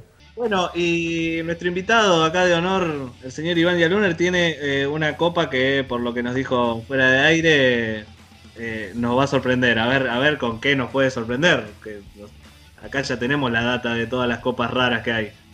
Lo que ocurrió es lo siguiente. Este, hoy nosotros estamos acostumbrados a que a fin de año este, se juegue lo que se conoce como el Mundial de Clubes, que tiene la representación de cada confederación de cada continente, más el campeón del país organizador. En la actualidad varía de Japón, Marruecos, Arabia Saudita, países que andan por esos lares, pero existió un primer Mundial de Clubes en el año 2000 que a diferencia de lo que estamos acostumbrados, que es que se juega a fin de año, recordemos que la Copa Intercontinental, que estaba en vigencia en ese momento, del año 2000 la jugaron Boca y el Real Madrid, Boca resultó campeón, pero a comienzos de ese año, en pleno enero en Brasil, una cosa muy extraña, debían hacer 45 grados a la sombra en cada partido, se dio un primer Mundial de Clubes con representantes de cada confederación. ¿Quiénes fueron los que participaron? Fueron los siguientes. El Manchester United, campeón de la Champions League 1998-1999. El Vasco da Gama, que había ganado la Libertadores del 98. Necaxa, por la CONCACAF. Al Nassr, de Arabia Saudita. El Raja Casablanca de Marruecos. El South Melbourne, por Oceanía. Corinthians, como decíamos, este, campeón del país organizador, y Real Madrid. ¿Qué es lo que resulta insólito, por ejemplo? Que el Manchester United se quedó afuera en un grupo que compartía con el Necaxa. Ah, profesor, yo le voy al Necaxa. No vengo a hablar de fútbol, don Ramón. Ese Manchester United tenía Beckham, por ejemplo, no sé si se acuerdan. Sí, Bueno. tenía, tenía buenos jugadores. El torneo se dio por zonas, pasaron dos de cada zona, se dieron semifinales. ¿Qué es lo que también resulta extraño? Es que la final se dio entre brasileros en Brasil. O sea, la final fue Corinthians Vasco da Gama. Y resultó campeón Corinthians por penales. 4 a 3 en los penales, 0 a 0 en los 90 y Corinthians triunfó desde los 12 pasos. Esto cuenta como título intercontinental de la FIFA, es decir, Corinthians tiene un campeonato mundial sin haber este, ganado la Copa Libertadores de ese año, como suele, como tiene que ocurrir para Claro. que un equipo sea campeón intercontinental en términos normales. Así que hay una Copa Mundial de Clubes piloto.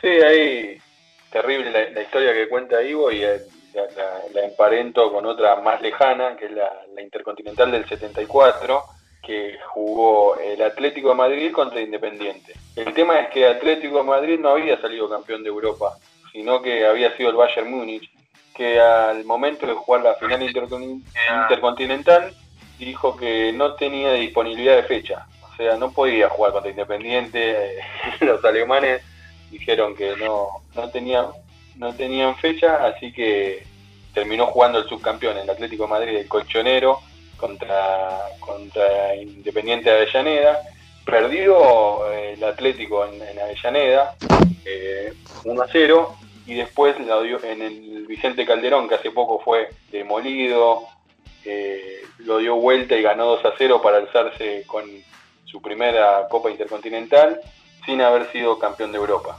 Así que otro campeón ahí con asterisco en la historia del fútbol.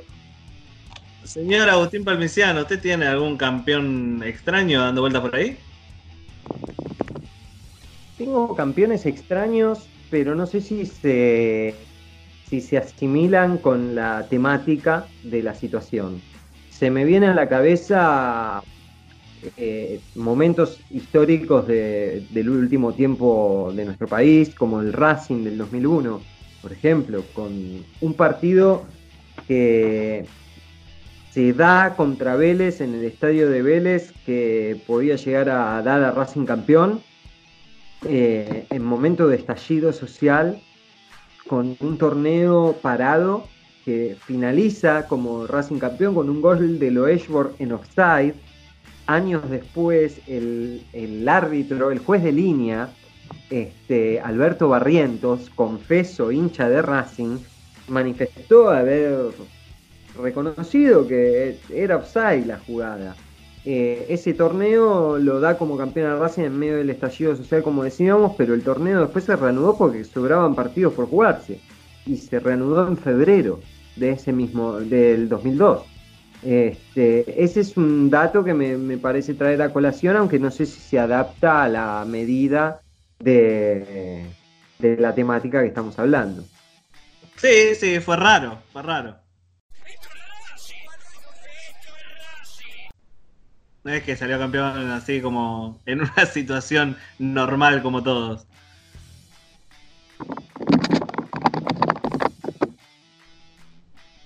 ¿Qué, qué más tenemos? Teníamos otro.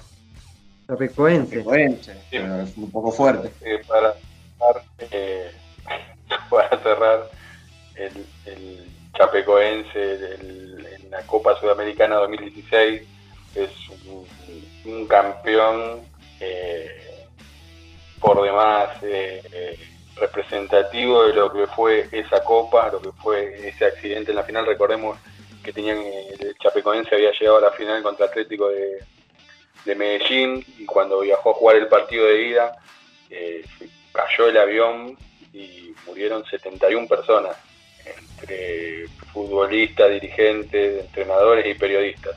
Así que, bueno, obviamente la final no se jugó y al poco tiempo el equipo colombiano Atlético Nacional eh, le solicitó a la Conmebol que le diera el título al Chapecoense, que finalmente la Conmebol aceptó y le dio el título en todas las de ley, como si se hubiera jugado. De hecho, después el Chapecoense tuvo derecho a jugar la Recopa y clasificó a la Copa Libertadores de 2017. Pero bueno, me parece como un campeón para, para destacar, aquel de la Sudamericana 2016. Sí, la verdad, eso, eso sí fue una situación totalmente fuera del guion. Es un campeón totalmente de, una situación eh, ya, más que extraña, trágica. Así que genial, la verdad, chicos, espectacular el trabajo, el trabajo de investigación, buscando esos campeones, eh, esos campeones raros. Un saludo a la Cole y a, los, y a los amigos bohemios que, que están festejando, que tienen su estrellita de la Copa de la Copa Suecia. Un saludo al Corinthians que tiene una, una intercontinental sin haber salido campeón de la Libertadores, a, a, lo a estilo independiente.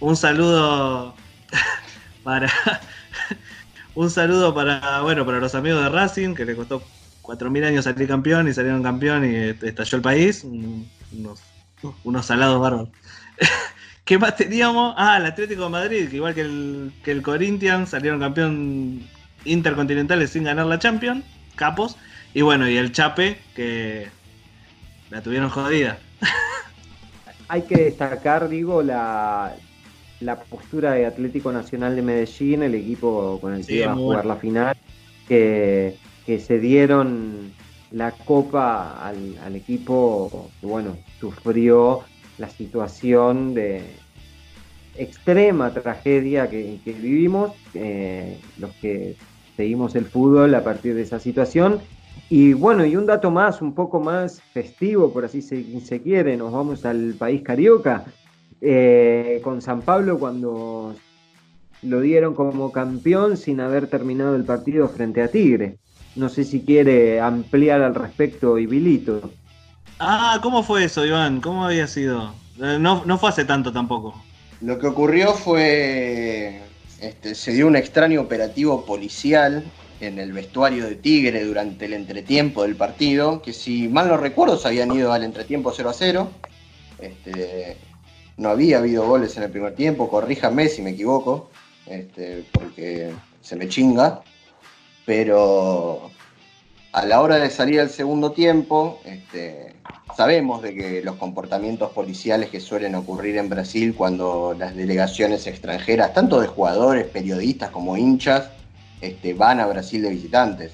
No es el primer episodio de estos este, que ocurre, pero esta vez lo, digamos, lo, lo extremadamente anecdótico fue que la denuncia fue que la policía entró al vestuario de los jugadores de Tigre y golpeó a los jugadores durante el entretiempo, motivo este, por el cual el conjunto de Victoria no quiso salir a jugar los segundos 45 minutos y más que justificado está, me parece.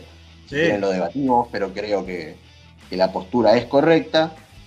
Y, y lejos de jugarse en otro momento esos 45 minutos, este, la Conmebol este, le pareció que lo correcto era descalificar a Tigre y darle ese título a, a San Pablo. Lo hubieran jugado en Madrid, ¿no? Sí, lo podrían haber ido a jugar a Madrid sin lugar a dudas. Do- dos detalles para, para resaltar. Eh, Tigre iba perdiendo 2 a 0 eh, Bueno, dato entretiempo, importante. así que la tenía, menor. la tenía la tenía complicada por más que, que hubiese salido a jugar.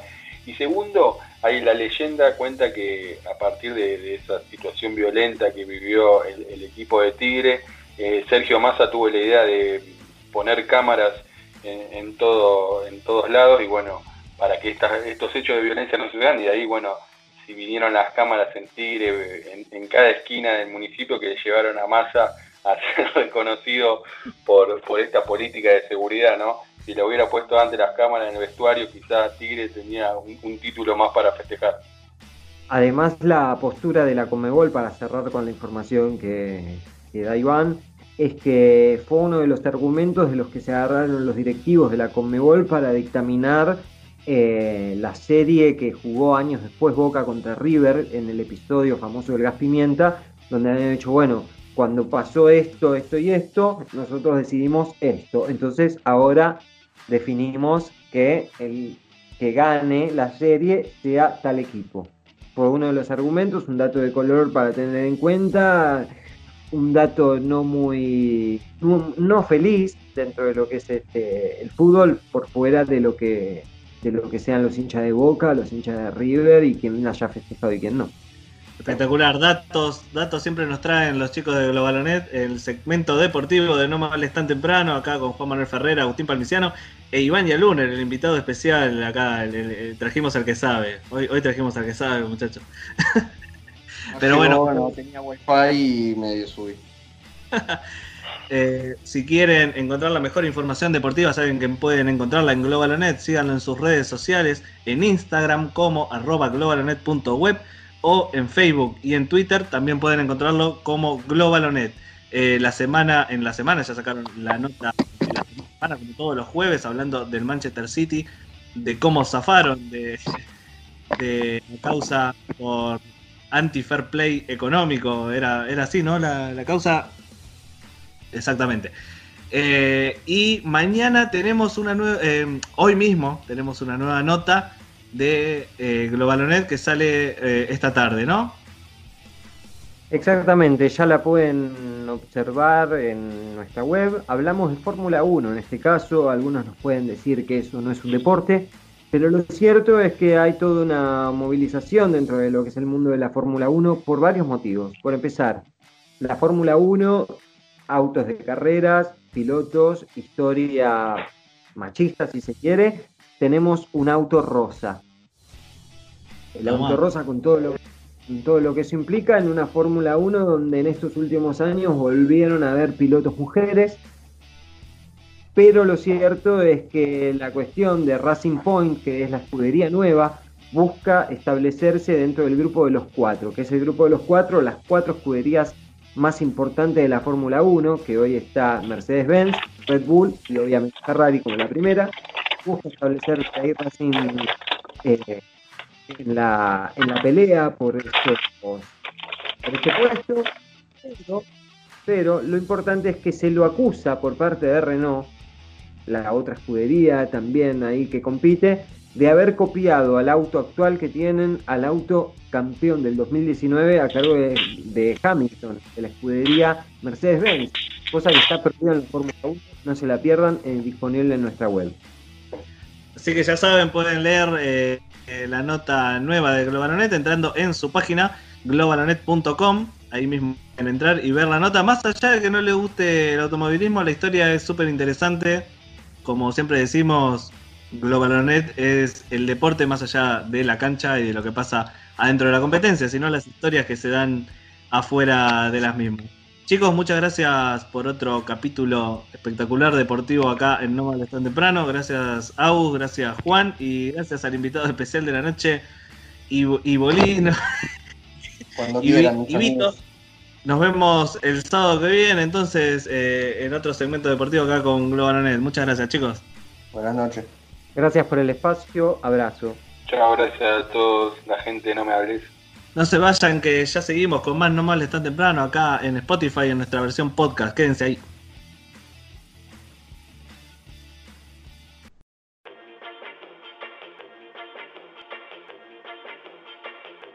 Este año tenemos un objetivo claro. ¿Por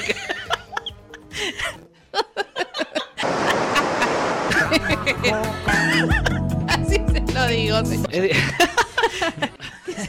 este bordelón. Tratar de no tentarnos todos los programas. No me hables tan temprano. Sábados de 13 a 15 horas. ¿Cómo? ¿Qué No se puede. No se puede. bueno, está re regalado, amigo. Está más regalado que venir en bicicleta de casero.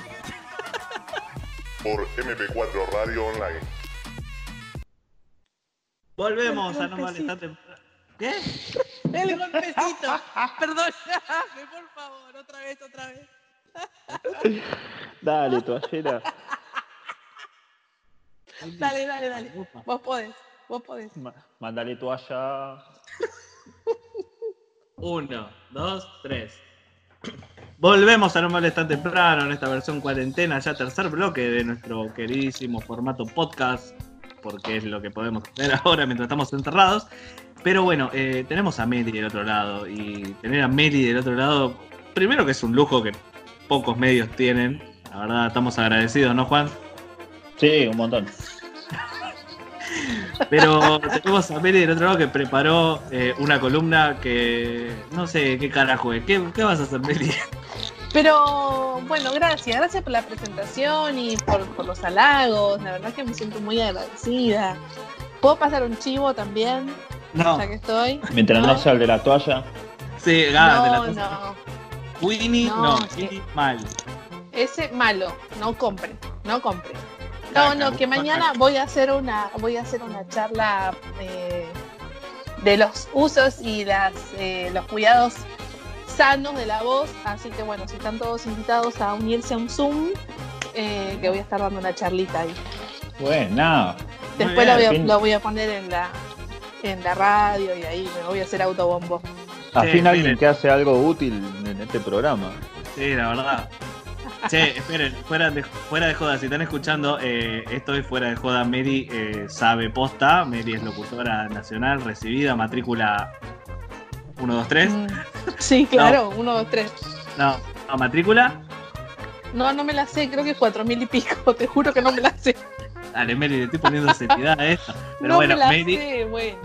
es locutora y, a- y a- y acá habla gilada y compra toallas, pero la verdad que es una profesional del carajo. Así que si quieren aprender sobre cuidado de la voz y, y métodos de, de la voz, porque ella estudió, para algo estudió y se recibió, eh, les recontra recomendamos la charla que va a estar dando. ¿Cuándo? Repetime. Mañana a las seis y media de la tarde, así que si el podcast sale antes eh, va a estar genial y si no, bueno.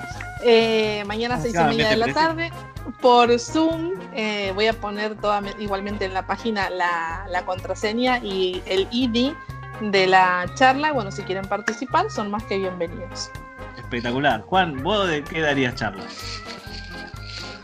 Eh, de jueguitos, de escabio, de recetas de cocina, de recetas pero de cocina de eh, asado, de parrilla, perdón. De parrilla. No Me gustan el ángulo, la cabrera. Sí, eso es una mierda. Esperá, ¿qué, ¿qué jueguito estás jugando? Eh, ahora el Call of Duty Warzone para Play 4. ¿Jugás con niños orientales que te matan al toque o jugás solo?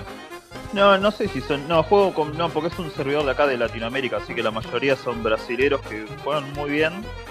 Pero me doy unas buenas sacudidas, una buena cagada para. Perdón, ¿puedo preguntar para la oyente, la oyenta o el oyente que está escuchando de qué se trata el juego? Porque yo no tengo idea. Es de, de guerra, de tiros. Ah, qué bien. ¿Conoces el. Counter? Sí, sí lo conozco. Bueno, como el una Counter, pero una ciudad mucho más grande y son 200 personas cagándose a corchazo constantemente. Como para descargar un poquito. Está Claro. bueno, che. Matar gente de posta. Bueno, Claro. eh, chivos pasados, Meli, este es tu momento. Bueno, queridos, qué alegría. Realmente me quedé pensando el otro día cuando hicimos la consigna de los 2000, porque fue un, programa bastante cortito como pata de chancho. Eh, entonces me quedé pensando en cuántas cosas se nos habían pasado de esos 2000 tan copados que tanto nos habían dado de, comer en algún punto, porque crecimos en los 2000 y está bueno reconocer las cosas que pasaron.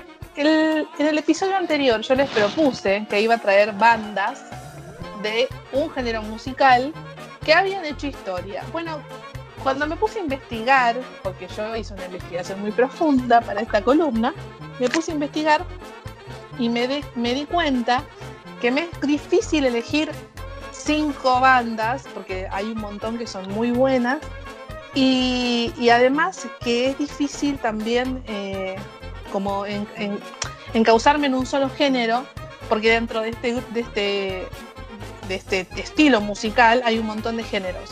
Y estoy hablando de la cumbia, señores. Estoy hablando de la cumbia, de la cumbia de los 2000, de las bandas de cumbia que hicieron historia y que todavía se siguen escuchando. Y si quieren, les voy a presentar la primera banda que elegí en este top 5 de bandas de cumbia de los 2000. Es como el viejito podcast de Andy Baez, pero con cumbia en vez de banda de new metal. claro, exactamente. Nosotros, A ver, bueno. yo le hago otra cosa. Ah, voy a hacer la versión con Urba. Bien con Urba. Bien con Urba. Entonces, de la mano de Melissa Rodríguez, vamos con su top 5 de la que ella considera como las mejores canciones de la cumbia del 2000 que nosotros la vivimos de cerca. A ver, ¿con qué arrancamos? Arrancamos con este tema, a ver si se acuerdan. Esperen un poquito, ¿eh? Ahí va. ¿Pueden escuchar? Tun, tun, tun, Tan, ta, ta, tan. Yerba Brava. Muy bien, señor. Muy bien. Yerba Brava. ¿Y qué tema es este? No me acuerdo porque eran todos iguales. ¿Cómo? Ni la más. Vale idea. Esperen que lo voy a adelantar un poquito. Ahí va. Voy- El pibe, el pibe cantina. Muy Ah, bien, el pibe cantina. Bueno, ahí le voy a bajar así. Bueno, la verdad es que esta me parece que es, es una banda que eh, generó, digamos, eh, dejó estela en los 2000. ¿Quién no se aprendió el pibe cantina? Y hay otro tema también muy representativo de esta banda que a mí me, que me- a mí me, me gusta mucho, que es la cumbia de los trapos. ¿Se acuerdan de esa, de esa? Y tenían, no tenían otra que, que era muy buena porque tenía una letra que era cósmica, que vos la sabías, que era eh, la del Nazo. Claro. Por favor, si te ¿Por acordás cómo era, cómo era la del Nazo, que era espectacular. Porque esto es así. Esta banda, Yerba Brava, empezó en el 1998 con un señor que se llamaba El Monito, que ahora falleció hace un tiempo, y después fue pasando por diferentes eh, cantantes y donde aparece la del Naso es cuando aparece nuestro querido Oscar Belogni, que él incursionó en estos temas. Y bueno, uno de los temas es, por ejemplo, Vamos a bailar, que, que estaba haciendo la, la Sí. prueba hace un rato. Eh, y hay un tema que yo me lo sé mucho, que decía algo así como, por ejemplo, dos puntos, abro comillas. Y voy a intentar no tentarme porque es genial. Mi abuela me decía, no debes mentir porque si no te va a crecer la nariz. Mi abuela me decía, no debes mentir porque si no te va a crecer la nariz. Y gritaba como loca, deja el vino y toma coca. Bueno, y la cosa es que después el estribillo decía, y ahora yo con este naso tomo coca y no del vaso. Coca y nada más. Coca y nada más. Bueno, nada, muy educativo todo. Eh, loco, la realidad, la realidad de- del laburante. Bueno, sí, la verdad que nada, muy, muy educativo. Y bueno, me pareció que era un buen momento para homenajear a esta banda que, que, que empezó, em- empezó en 1998 y si ahora la ponemos en, en alguna fiesta, seguramente nos vamos a saber la letra de pe a pa. Y, Sí. se- y hasta los que no sepan la van a conocer porque un hito en la cumbia villera. Y todos haciéndose los villeros por más de que tengas puesto una camisa floreada y vivas en Recoleta. Exactamente, tal cual. Bueno, si les parece, paso a la segunda banda, que voy a hacer Sí. a la inversa. Voy a hacerlos escuchar y después les cuento de esta banda. ¿Quieren? Ahí va, ¿eh? A ver si me anda la- el audio. Un segundito.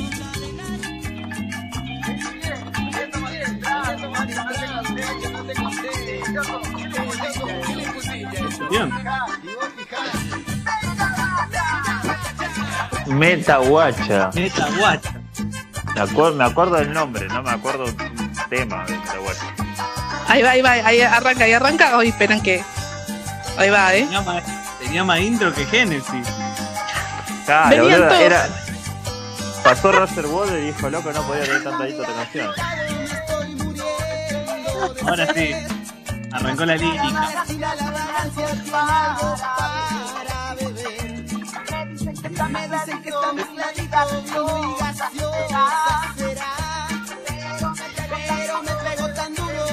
Bueno, esta banda eh, Metaguacha, investigando, investigando, investigando, encontré que esta banda la creó Pablo Lescano, aunque ustedes no lo crean. La creó él y eh, el cantante de esta banda se llama, esperen que... Ah, perdón, me confundí de banda, no, no la creo Lescano esta. No, No, no, perdón, perdón. No, no, Está- no la, no la creo. La que creó Pablo Escano fue Flor de Piedra.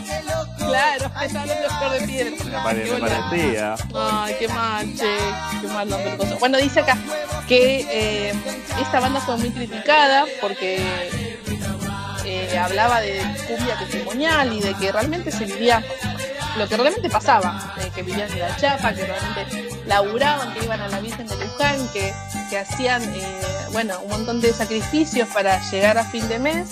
Y bueno, fue en esa época muy criticada. Sin embargo, ganó varios premios y fue disco de platino.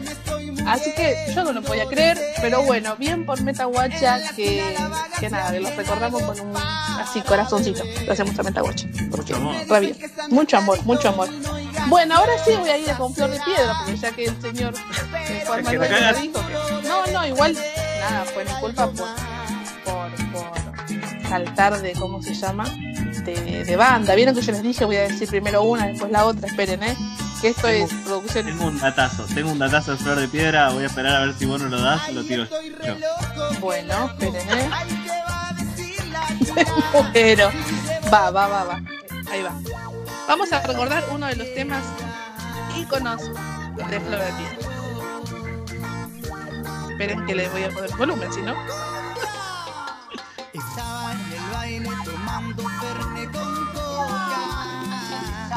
Chica le metió Me sorprendiste, pensé que ibas a poner otro. Ah, ¿viste cómo soy yo? Sorprendedora. Nunca dejar de sorprendernos, Meti. Si ves una toalla, una esponja, es por la música. Ahí va, ahí va. dibujitos animados. A ver si no descontrolaban ustedes, ¿eh? Oh, oh, oh. Uh, controlado. Bailen todos. Oh, en la cabeza. cabeza. Todos. ¿Qué nos puedes contar, Meli? de- Todo el control. Esperen que le voy a bajar un poquito porque si no esto de vecino piedra. re. Bueno, esta sí es la banda que es creada por Pablo Lescano. Que Pablo Lescano, ustedes no sé si sabían, pero Pablo Lescano era integrante de Amar Azul en, en aquella época. Yo no lo sabía, lo, lo descubrí ahora investigando. Y Lescano lo que hizo fue propuso este proyecto nuevo donde el cantante se llamaba Daniel Lescano, que no tenía nada que ver con Pablo Lescano, que justo dio la casualidad que se llamaban igual, pero la que tuvo que ver en esta banda fue la hermana de Pablo, que hacía los coros y que estaba eh, participando. Bueno, ellos lo que hacían eran, hablaban sobre el consumo de drogas y hacían una crítica muy grande al menemismo en ese momento y eh, mostraban la injusticia como la pobreza, la violencia institucional y la discriminación con respecto a la represión policial. Así que bueno, esta banda, a ver si lo tengo acá, eh, a través del sello Leader Music, fue una, una banda que también logró importante éxito y discos inigualables como platino, oro y demás. Así que muy bien por Flor de Piedra. Señor Olazagasti, ¿qué quería decir? Eh, yo te iba a decir eh, que decían por qué no cantó Pablito Lescano en la banda y se dice que Pa- Pablito en una nota dijo eh, la banda necesitaba un cantante que representara el movimiento villero y Danielito acababa de salir de la cárcel y tenía una cara de tumba bárbaro. Corta la bocha. Es, es que es cierto, tenía una cara pobre. Tiene, tiene, che, que no, no, no, no ha fallecido, bueno. Creo, que- creo que ya no está más entre nosotros, ¿eh? No, no está más. Ah, no, no sé, no tengo. No Vamos tengo ese dato. Ay, me muero. Vamos a buscarlo. Pero bueno, ¿Será? sigamos. Bueno, y ahora voy a ir con una, con una banda que a mí en lo particular me gusta mucho. No estoy encontrando la información que había encontrado, pero no tiene que, que tener mucho preámbulo. Cuando escuchen esta canción se van a dar cuenta de qué banda estoy hablando. Es mi banda favorita de cumbia villera y con ustedes. A ver, a ver si funciona esto. Suspenso. Uh, bueno. Uh, Uy, che, se corta esta. el perro.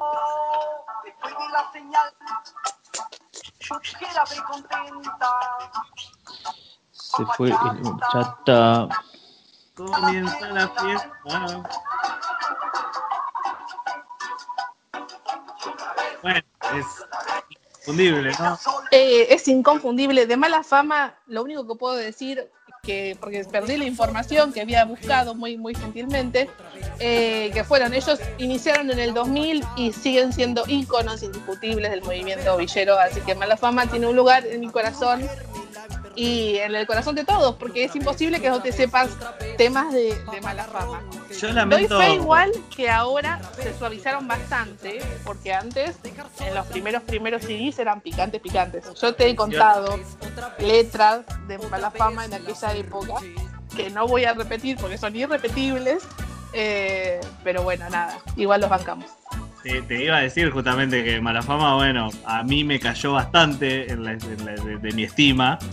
Primero porque se, se hizo un producto eh, ya de consumo masivo y ya se escucha medio como un boludeo más que por, la música que cuando salió en su momento este, era como era como los decadentes de la cumbia o sea hablaban de las cosas que trataba la cumbia villera eh, que era sobre la marginalidad y, y en contra de la, de- la política que a veces no se le da el, el mérito a la, a la cumbia de que hablaba de esas cosas pero ahora medio que se hizo como un producto un poco Sí, sí, con sí, todo el amor del con todo el amor del mundo, ¿eh?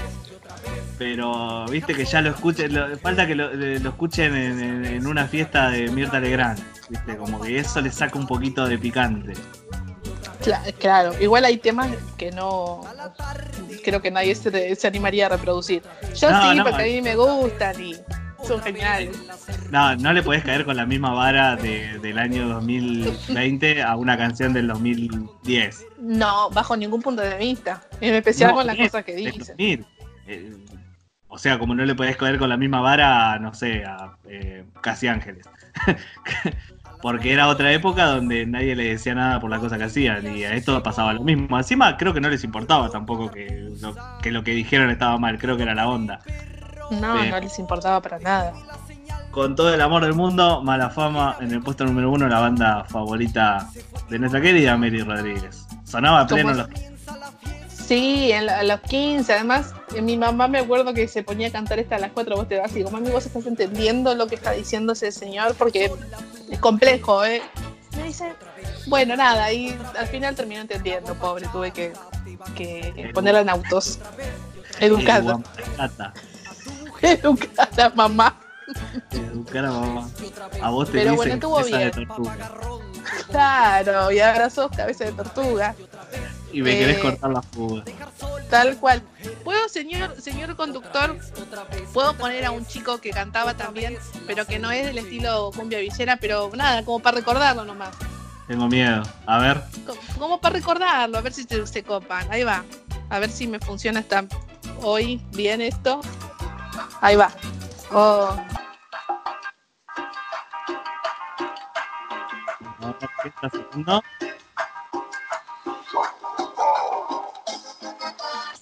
¡Pau! ¡Chambao! Estás Pensé que, se había- Argentina. pensé que se habían muerto.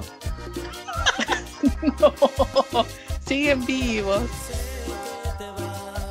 Nada, te arrepentirás también fue un, un hito en los 2000. Así que nada, lo recordamos con mucho cariño. Yo recuerdo mucho el David King con esta música. Claro, tal cual. Viste que ahora vas a un cumpleaños 15 y no, no entendés un porongo lo que estás orando. Pero No, no. bien, Complejo. En nuestra época, en nuestra época estaba el bloque de cumbia villera directamente. Era el bloque absoluto de cumbia. Claro, era increíble. Increíble. Bueno, este fue mi pequeño homenaje a, a cinco bandas de, de cumbia de los 2000. Tengo más, eh, tengo más porque me puedo ir por la tangente si quieren, pero los voy a dejar ahí con la intriga para una próxima edi- edición. Había muchas más, había muchos más que no entraron, que seguramente sí. A mí se me, se me empiezan a venir a la mente. Un montón, Sí, las tengo, tengo un montón eh, de, de bandas pendientes, pero bueno, vamos por partes, dijo Jack. Vamos por parte. No, le demos- no, no tiremos toda la carne No tiremos todo, no, no, por supuesto. Así que, ¿qué le pareció, señor Juan Manuel? Eh, adhiero con la mayoría de las bandas. Igual para mí faltó Dama Gratis, que es la mejor banda del universo de cumbia, así que el resto está por debajo, mucho, mucho más abajo. Era tu puesto número uno. Sí, uno, el número 1, 2, 3, 4 y 5. Es que Damas Gratis, no la, mira, no quise poner ni Damas Gratis ni Vives Chorros, que son el auge del los 2000, por eso mismo, porque ya están como super mega consagrados. Entonces me pareció como, bueno, dejemos el espacio a otras bandas que también fueron buenas y que reconozcámoslas acá en este espacio. Sí, no, seguramente van a venir un montón de bandas más. Bueno, yo, yo me adelanto ahora, yo hubiera puesto un La Base, ponele. Sí, también. Y Néstor en bloque también estaba dentro de, mi, de mis cuestiones. Uh, genial, genial. Así que se vienen próximas. Igual que los mensajeros del amor, igual Uh, el chili. Igual que el Chili, igual que tus guardianes, igual que Malagata, ¿no? Puedo seguir hasta Bueno, Malagata, Santa Malagata, crack, Marta, eh, puedo seguir, Antonio- seguir, seguir, Antonio seguir. Río. Puedo seguir hasta la, la eternidad si quieres. Y tenemos que hablar un poco también. pa- para mí, la sección de Mary tiene que ir más, de, más allá de la cumbia. Tiene que ser los 2000. Y que Mary hable de la moda. ¿Se acuerdan los, los jeans con los dragones al costado? Por suerte no. Te juro que no. Pero ¿Tú para que ¿Tenías uno de esos? ¿Tenías uno ¿Eh? de esos? No, no, yo- no, a mí no me daba la cara para ponerme uno de esos, pero yo he visto gente con eso. No, te juro que no, pero La- bueno. Las gorras, las gorras que no tenían parte de arriba y sa- salían los pelos pirinchos con, con claritos. ¿No? No. Eh, ah, ¿se para, tipo Aaron Carter, una cosa así que se ponía para atrás y salían los, los pelitos. No, no, no. Agarrabas y en vez de ponerte una gorra, te ponías solamente la parte de la visera como con la tira. Y entonces todo el pelo salí- eh, todo el pelo estaba libre. Y ahí lo tenías todo levantado con claritos. Ah, sin, sin la, como el- la tela que te cubre, digamos. Claro. Era Como solo la visera. visera. Era Solo como la la visera. visera. Sí. Qué modas de mierda. La verdad Sí. que sí, señor. Hay que buscar, Juan, tenés que mandarme una foto tuya del 2000, 2000 algo y yo mando una para ver la moda de esa época. Bueno, La que bueno, está muy convencido, pobre. Sí, no, hay, hay que buscar, va- vamos a mostrar lo feo que éramos. Ay, no, qué terrible. Cuando fui a la, a la de, de viaje egresado, qué desastre. Bueno, después Esa. les voy a mandar fotos. Sí, buscá, buscá, Mary, vamos a buscar fotos del 2000, vamos a buscar fotos del 2000 para ilustrar esta sección. Bueno, así pasó la señorita Melissa Rodríguez con su columna sobre cumbia del 2000, la verdad, muy buena Mary, como siempre. Eh, Gracias, gracias. ahí. capa, capa. Capa, Ay. capa mundial, te compraste tres toallas, pero sos una genia. Bueno, todos tenemos falencias, che. Nada. Y vos tenés tres trozos. Toalla, que me las voy a meter en el ojo. Bueno, nada. ¿Qué Bueno, sé yo, solo nos queda. Solo nos queda despedirnos ya después de hablar de este, de este top 5 de Meli, así que no se vayan, que ya volvemos con más No Males tan temprano. Tenemos un par de anuncios para hacer, así que no se vayan, quédense ahí del otro lado, que ya volvemos con más de este queridísimo podcast que sale todos los sábados.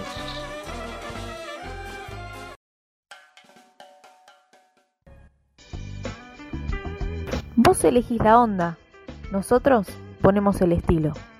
Seguinos en Instagram, altop.sr.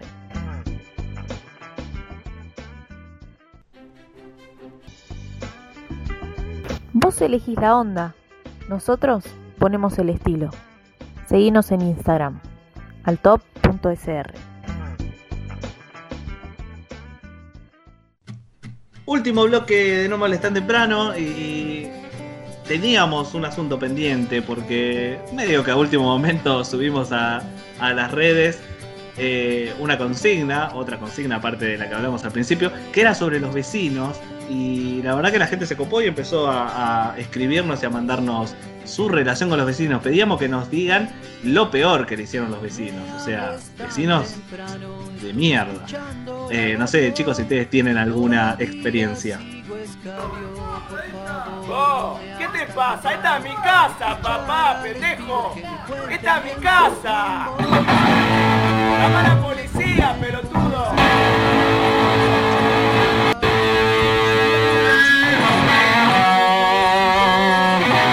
Yo no llamo a la policía porque tu perro rompe los huevos. ¿Me escuchaste alguna vez llamar a la policía porque tu perro ladra? Escuchalo a tu perro ladrar. Escuchalo ladrar, yo nunca te digo nada. Un día que toco la guitarra me rompé las pelotas. ¿Sabes lo que voy a hacer? Voy a tocar todo el puto día, la guitarra a todo volumen. De 10 de la mañana a las 10 de la noche es mi derecho. ¿Escuchaste? Preguntale a la policía, la dicha a tu perro. ¿Está? La dicha a tu puto perro. Ese es un ladilla. ¡Callate!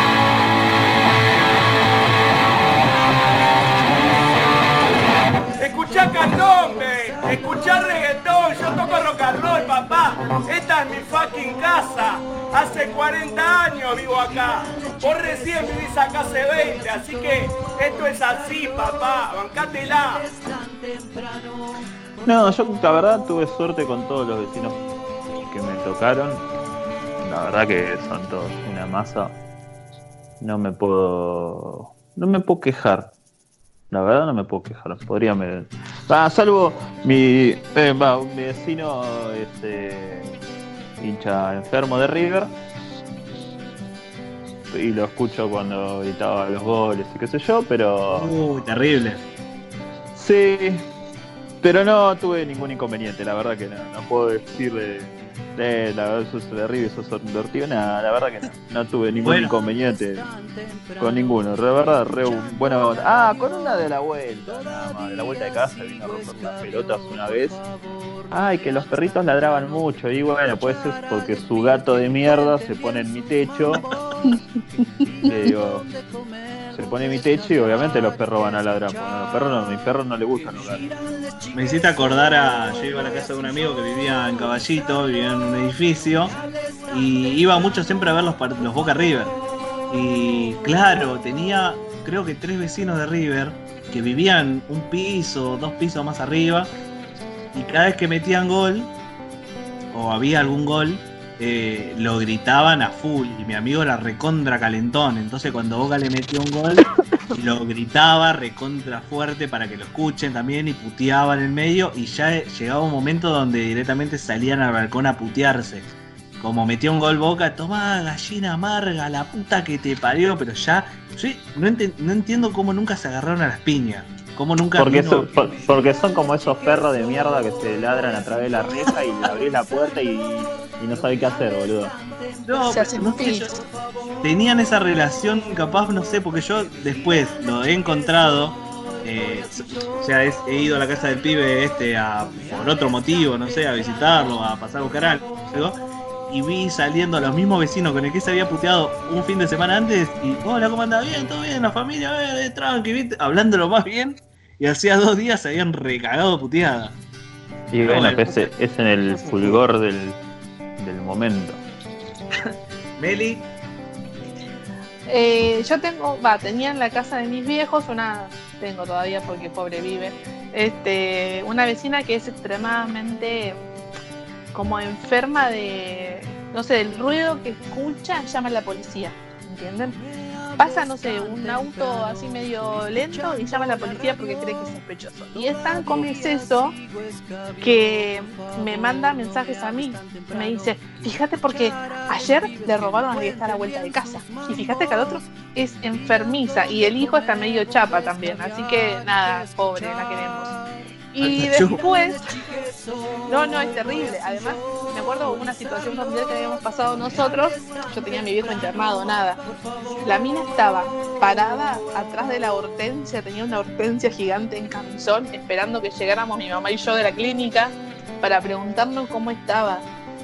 Y le digo, ay mamá, hacete la boluda, le decía, porque está sus, eh, sus- sus- sus- este, atrás de la hortensia Susana. en camisón, le digo, estoy en camisón, atrás de la hortensia. Bueno, nada, y nos, nos preguntaba como súper maniática, horrible. Y después recuerdo algo que le pasó a, mi, a mis abuelos, que bueno, a mí no me había pasado, pero que tenía mucha pica con el vecino de, de al lado, eh, que el vecino le había construido una pared como comiéndose un poquito del terreno y viste mi abuelo español súper enojado lo agarró a mazazos a la, pared y la hizo mierda. Y entre ellos tenían una pelea súper grosa denuncias y todo porque se revoleaban basura un quilombo. Así que nada. Pero acá por ejemplo donde estoy viviendo yo ahora la verdad que todo pasa en armonía con mis vecinos. Muy contenta. Y también tenés a la inmigración ahí abajo. Y tengo el las el- el- migraciones El abajo paso, el paso migratorio. migra- ¿no? sí sí Yo tuve un montón de vecinos porque me mudé un montón de veces. La única que recuerdo, la- la- siempre buena onda, la verdad, todo. Nunca tuve problema o nunca me di cuenta porque no le di bola a nadie. Eh, solamente me acuerdo tres casos. Eh, un caso de una señora, la típica vieja chota que se enoja cuando uno es chico y juega la pelota, ¿viste? Que, "Ah, que queremos dormir la siesta y me pinchó la pelota cuando la colgué ahí a la casa de ella.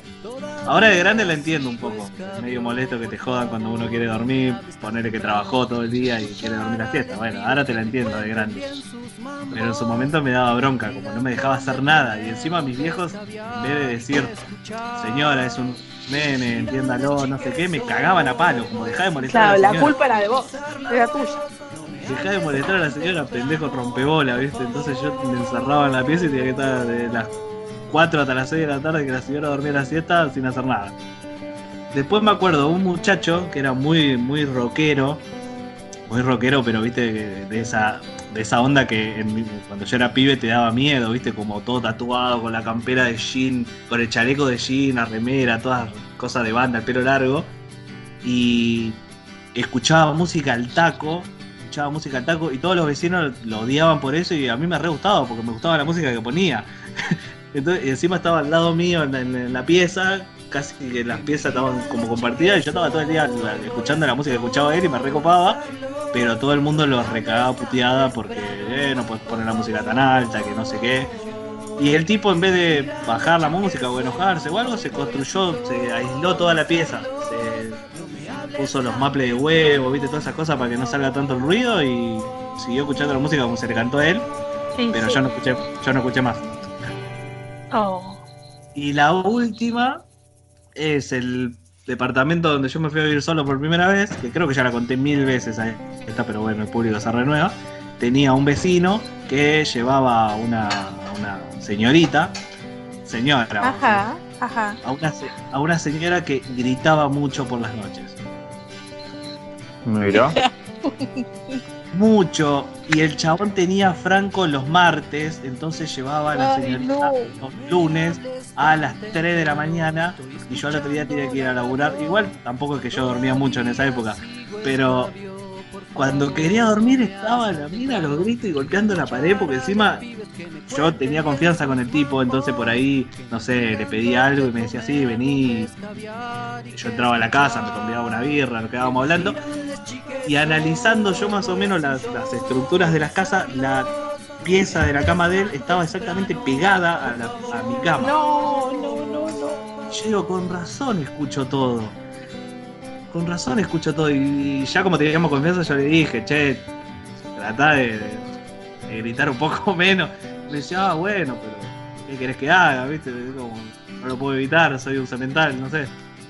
Pero yo la pasaba, no, yo la pasaba para el orto, porque estaba ahí, tenía que subir la tele, ponerla todo trapo, o sea, era no dormir esos días, era directamente no dormir, pero bueno. Eh, Claro. Eh, envidia, porque yo estaba solo, capaz. Ellos la pasaban bien y vos mal, básicamente. Yo mal, yo mal porque no podía dormir. Bueno, a ver, vamos a ver lo que mandó la gente. Eh, acá alguien nos pone que no vamos a decir el nombre, vamos a cuidarlo. Cuando preguntamos qué es lo peor que te hizo tu vecino, llegó temprano dice uno. Eh, a ver, ¿qué más? Ahí cayó Meli. Acá Fede nos dice, tirar cosas a propósito para colgarse de la medianera gritando, señor. No, qué feo, sos un viejo choto cuando ya te gritan señor. Qué ganas de romper la pelota. Bueno, ¿ves? Ahí es cuando lo entendés al viejo, al viejo choto que no te devolvía la pelota cuando eras pibe, porque sos un rompebola. O sea, al pibe este se le- todo el día le tiran algo y le gritan, señor. A ver, ¿qué más? Acá Aldana, no- Aldana nos dice...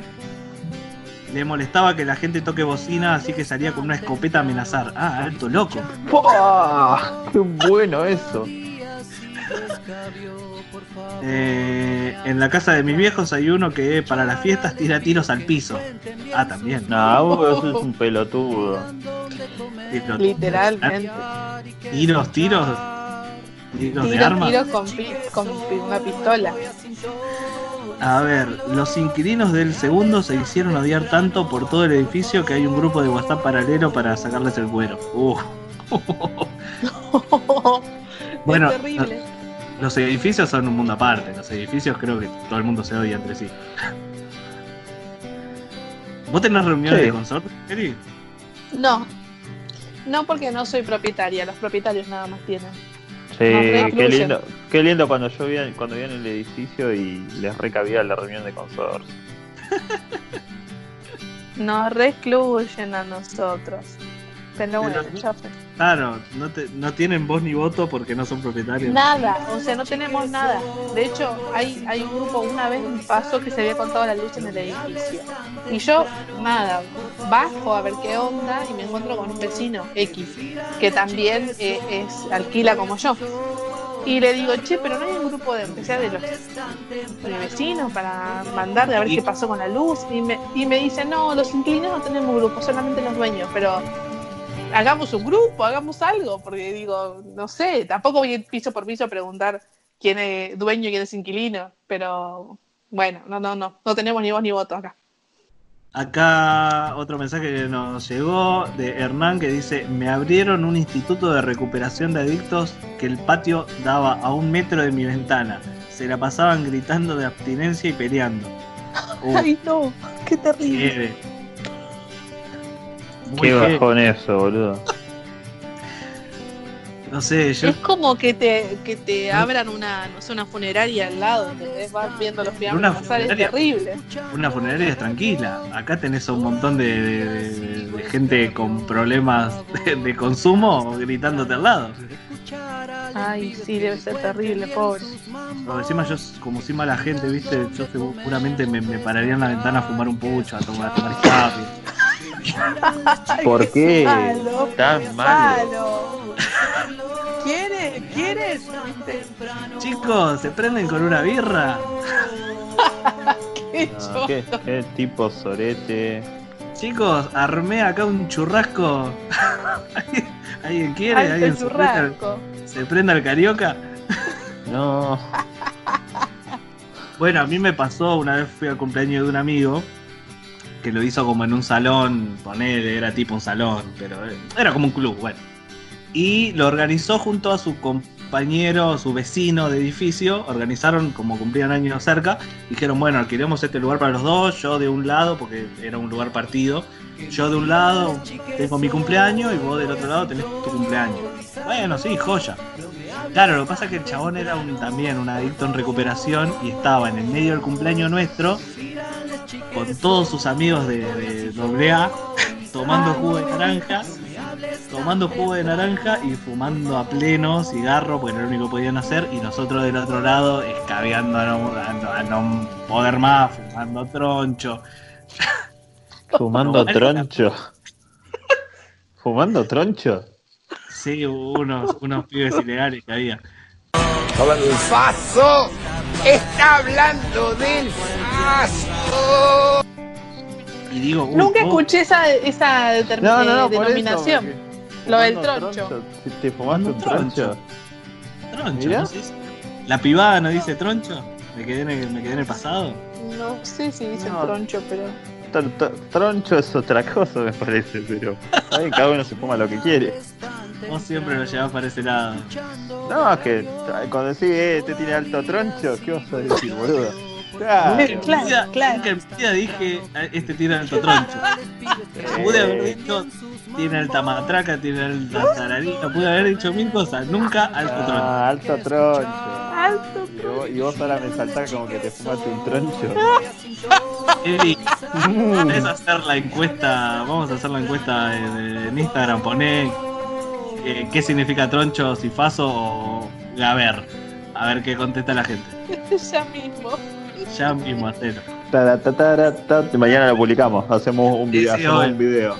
A ver si, bueno, vamos a ver qué significa troncho, según ¿Qué David. significa troncho? Según la, la RAE. A Sí, ver, vas a ver qué gano yo y lo voy a publicar con unas ganas cuando gane. ahí lo pongo. Bueno, listo, listo. Bueno, porque es raro, porque vos te fumas un troncho y después hablas de asteriscos. Es como raro todo. Pero Ah, ustedes tienen la Está mente igual. la, la abstinencia le está haciendo mal. bueno, déjeme, déjeme tranquila. Significa troncho. Listo. Bien, bien la community manager. ¡Ay, la puta! ¿Qué te pasó?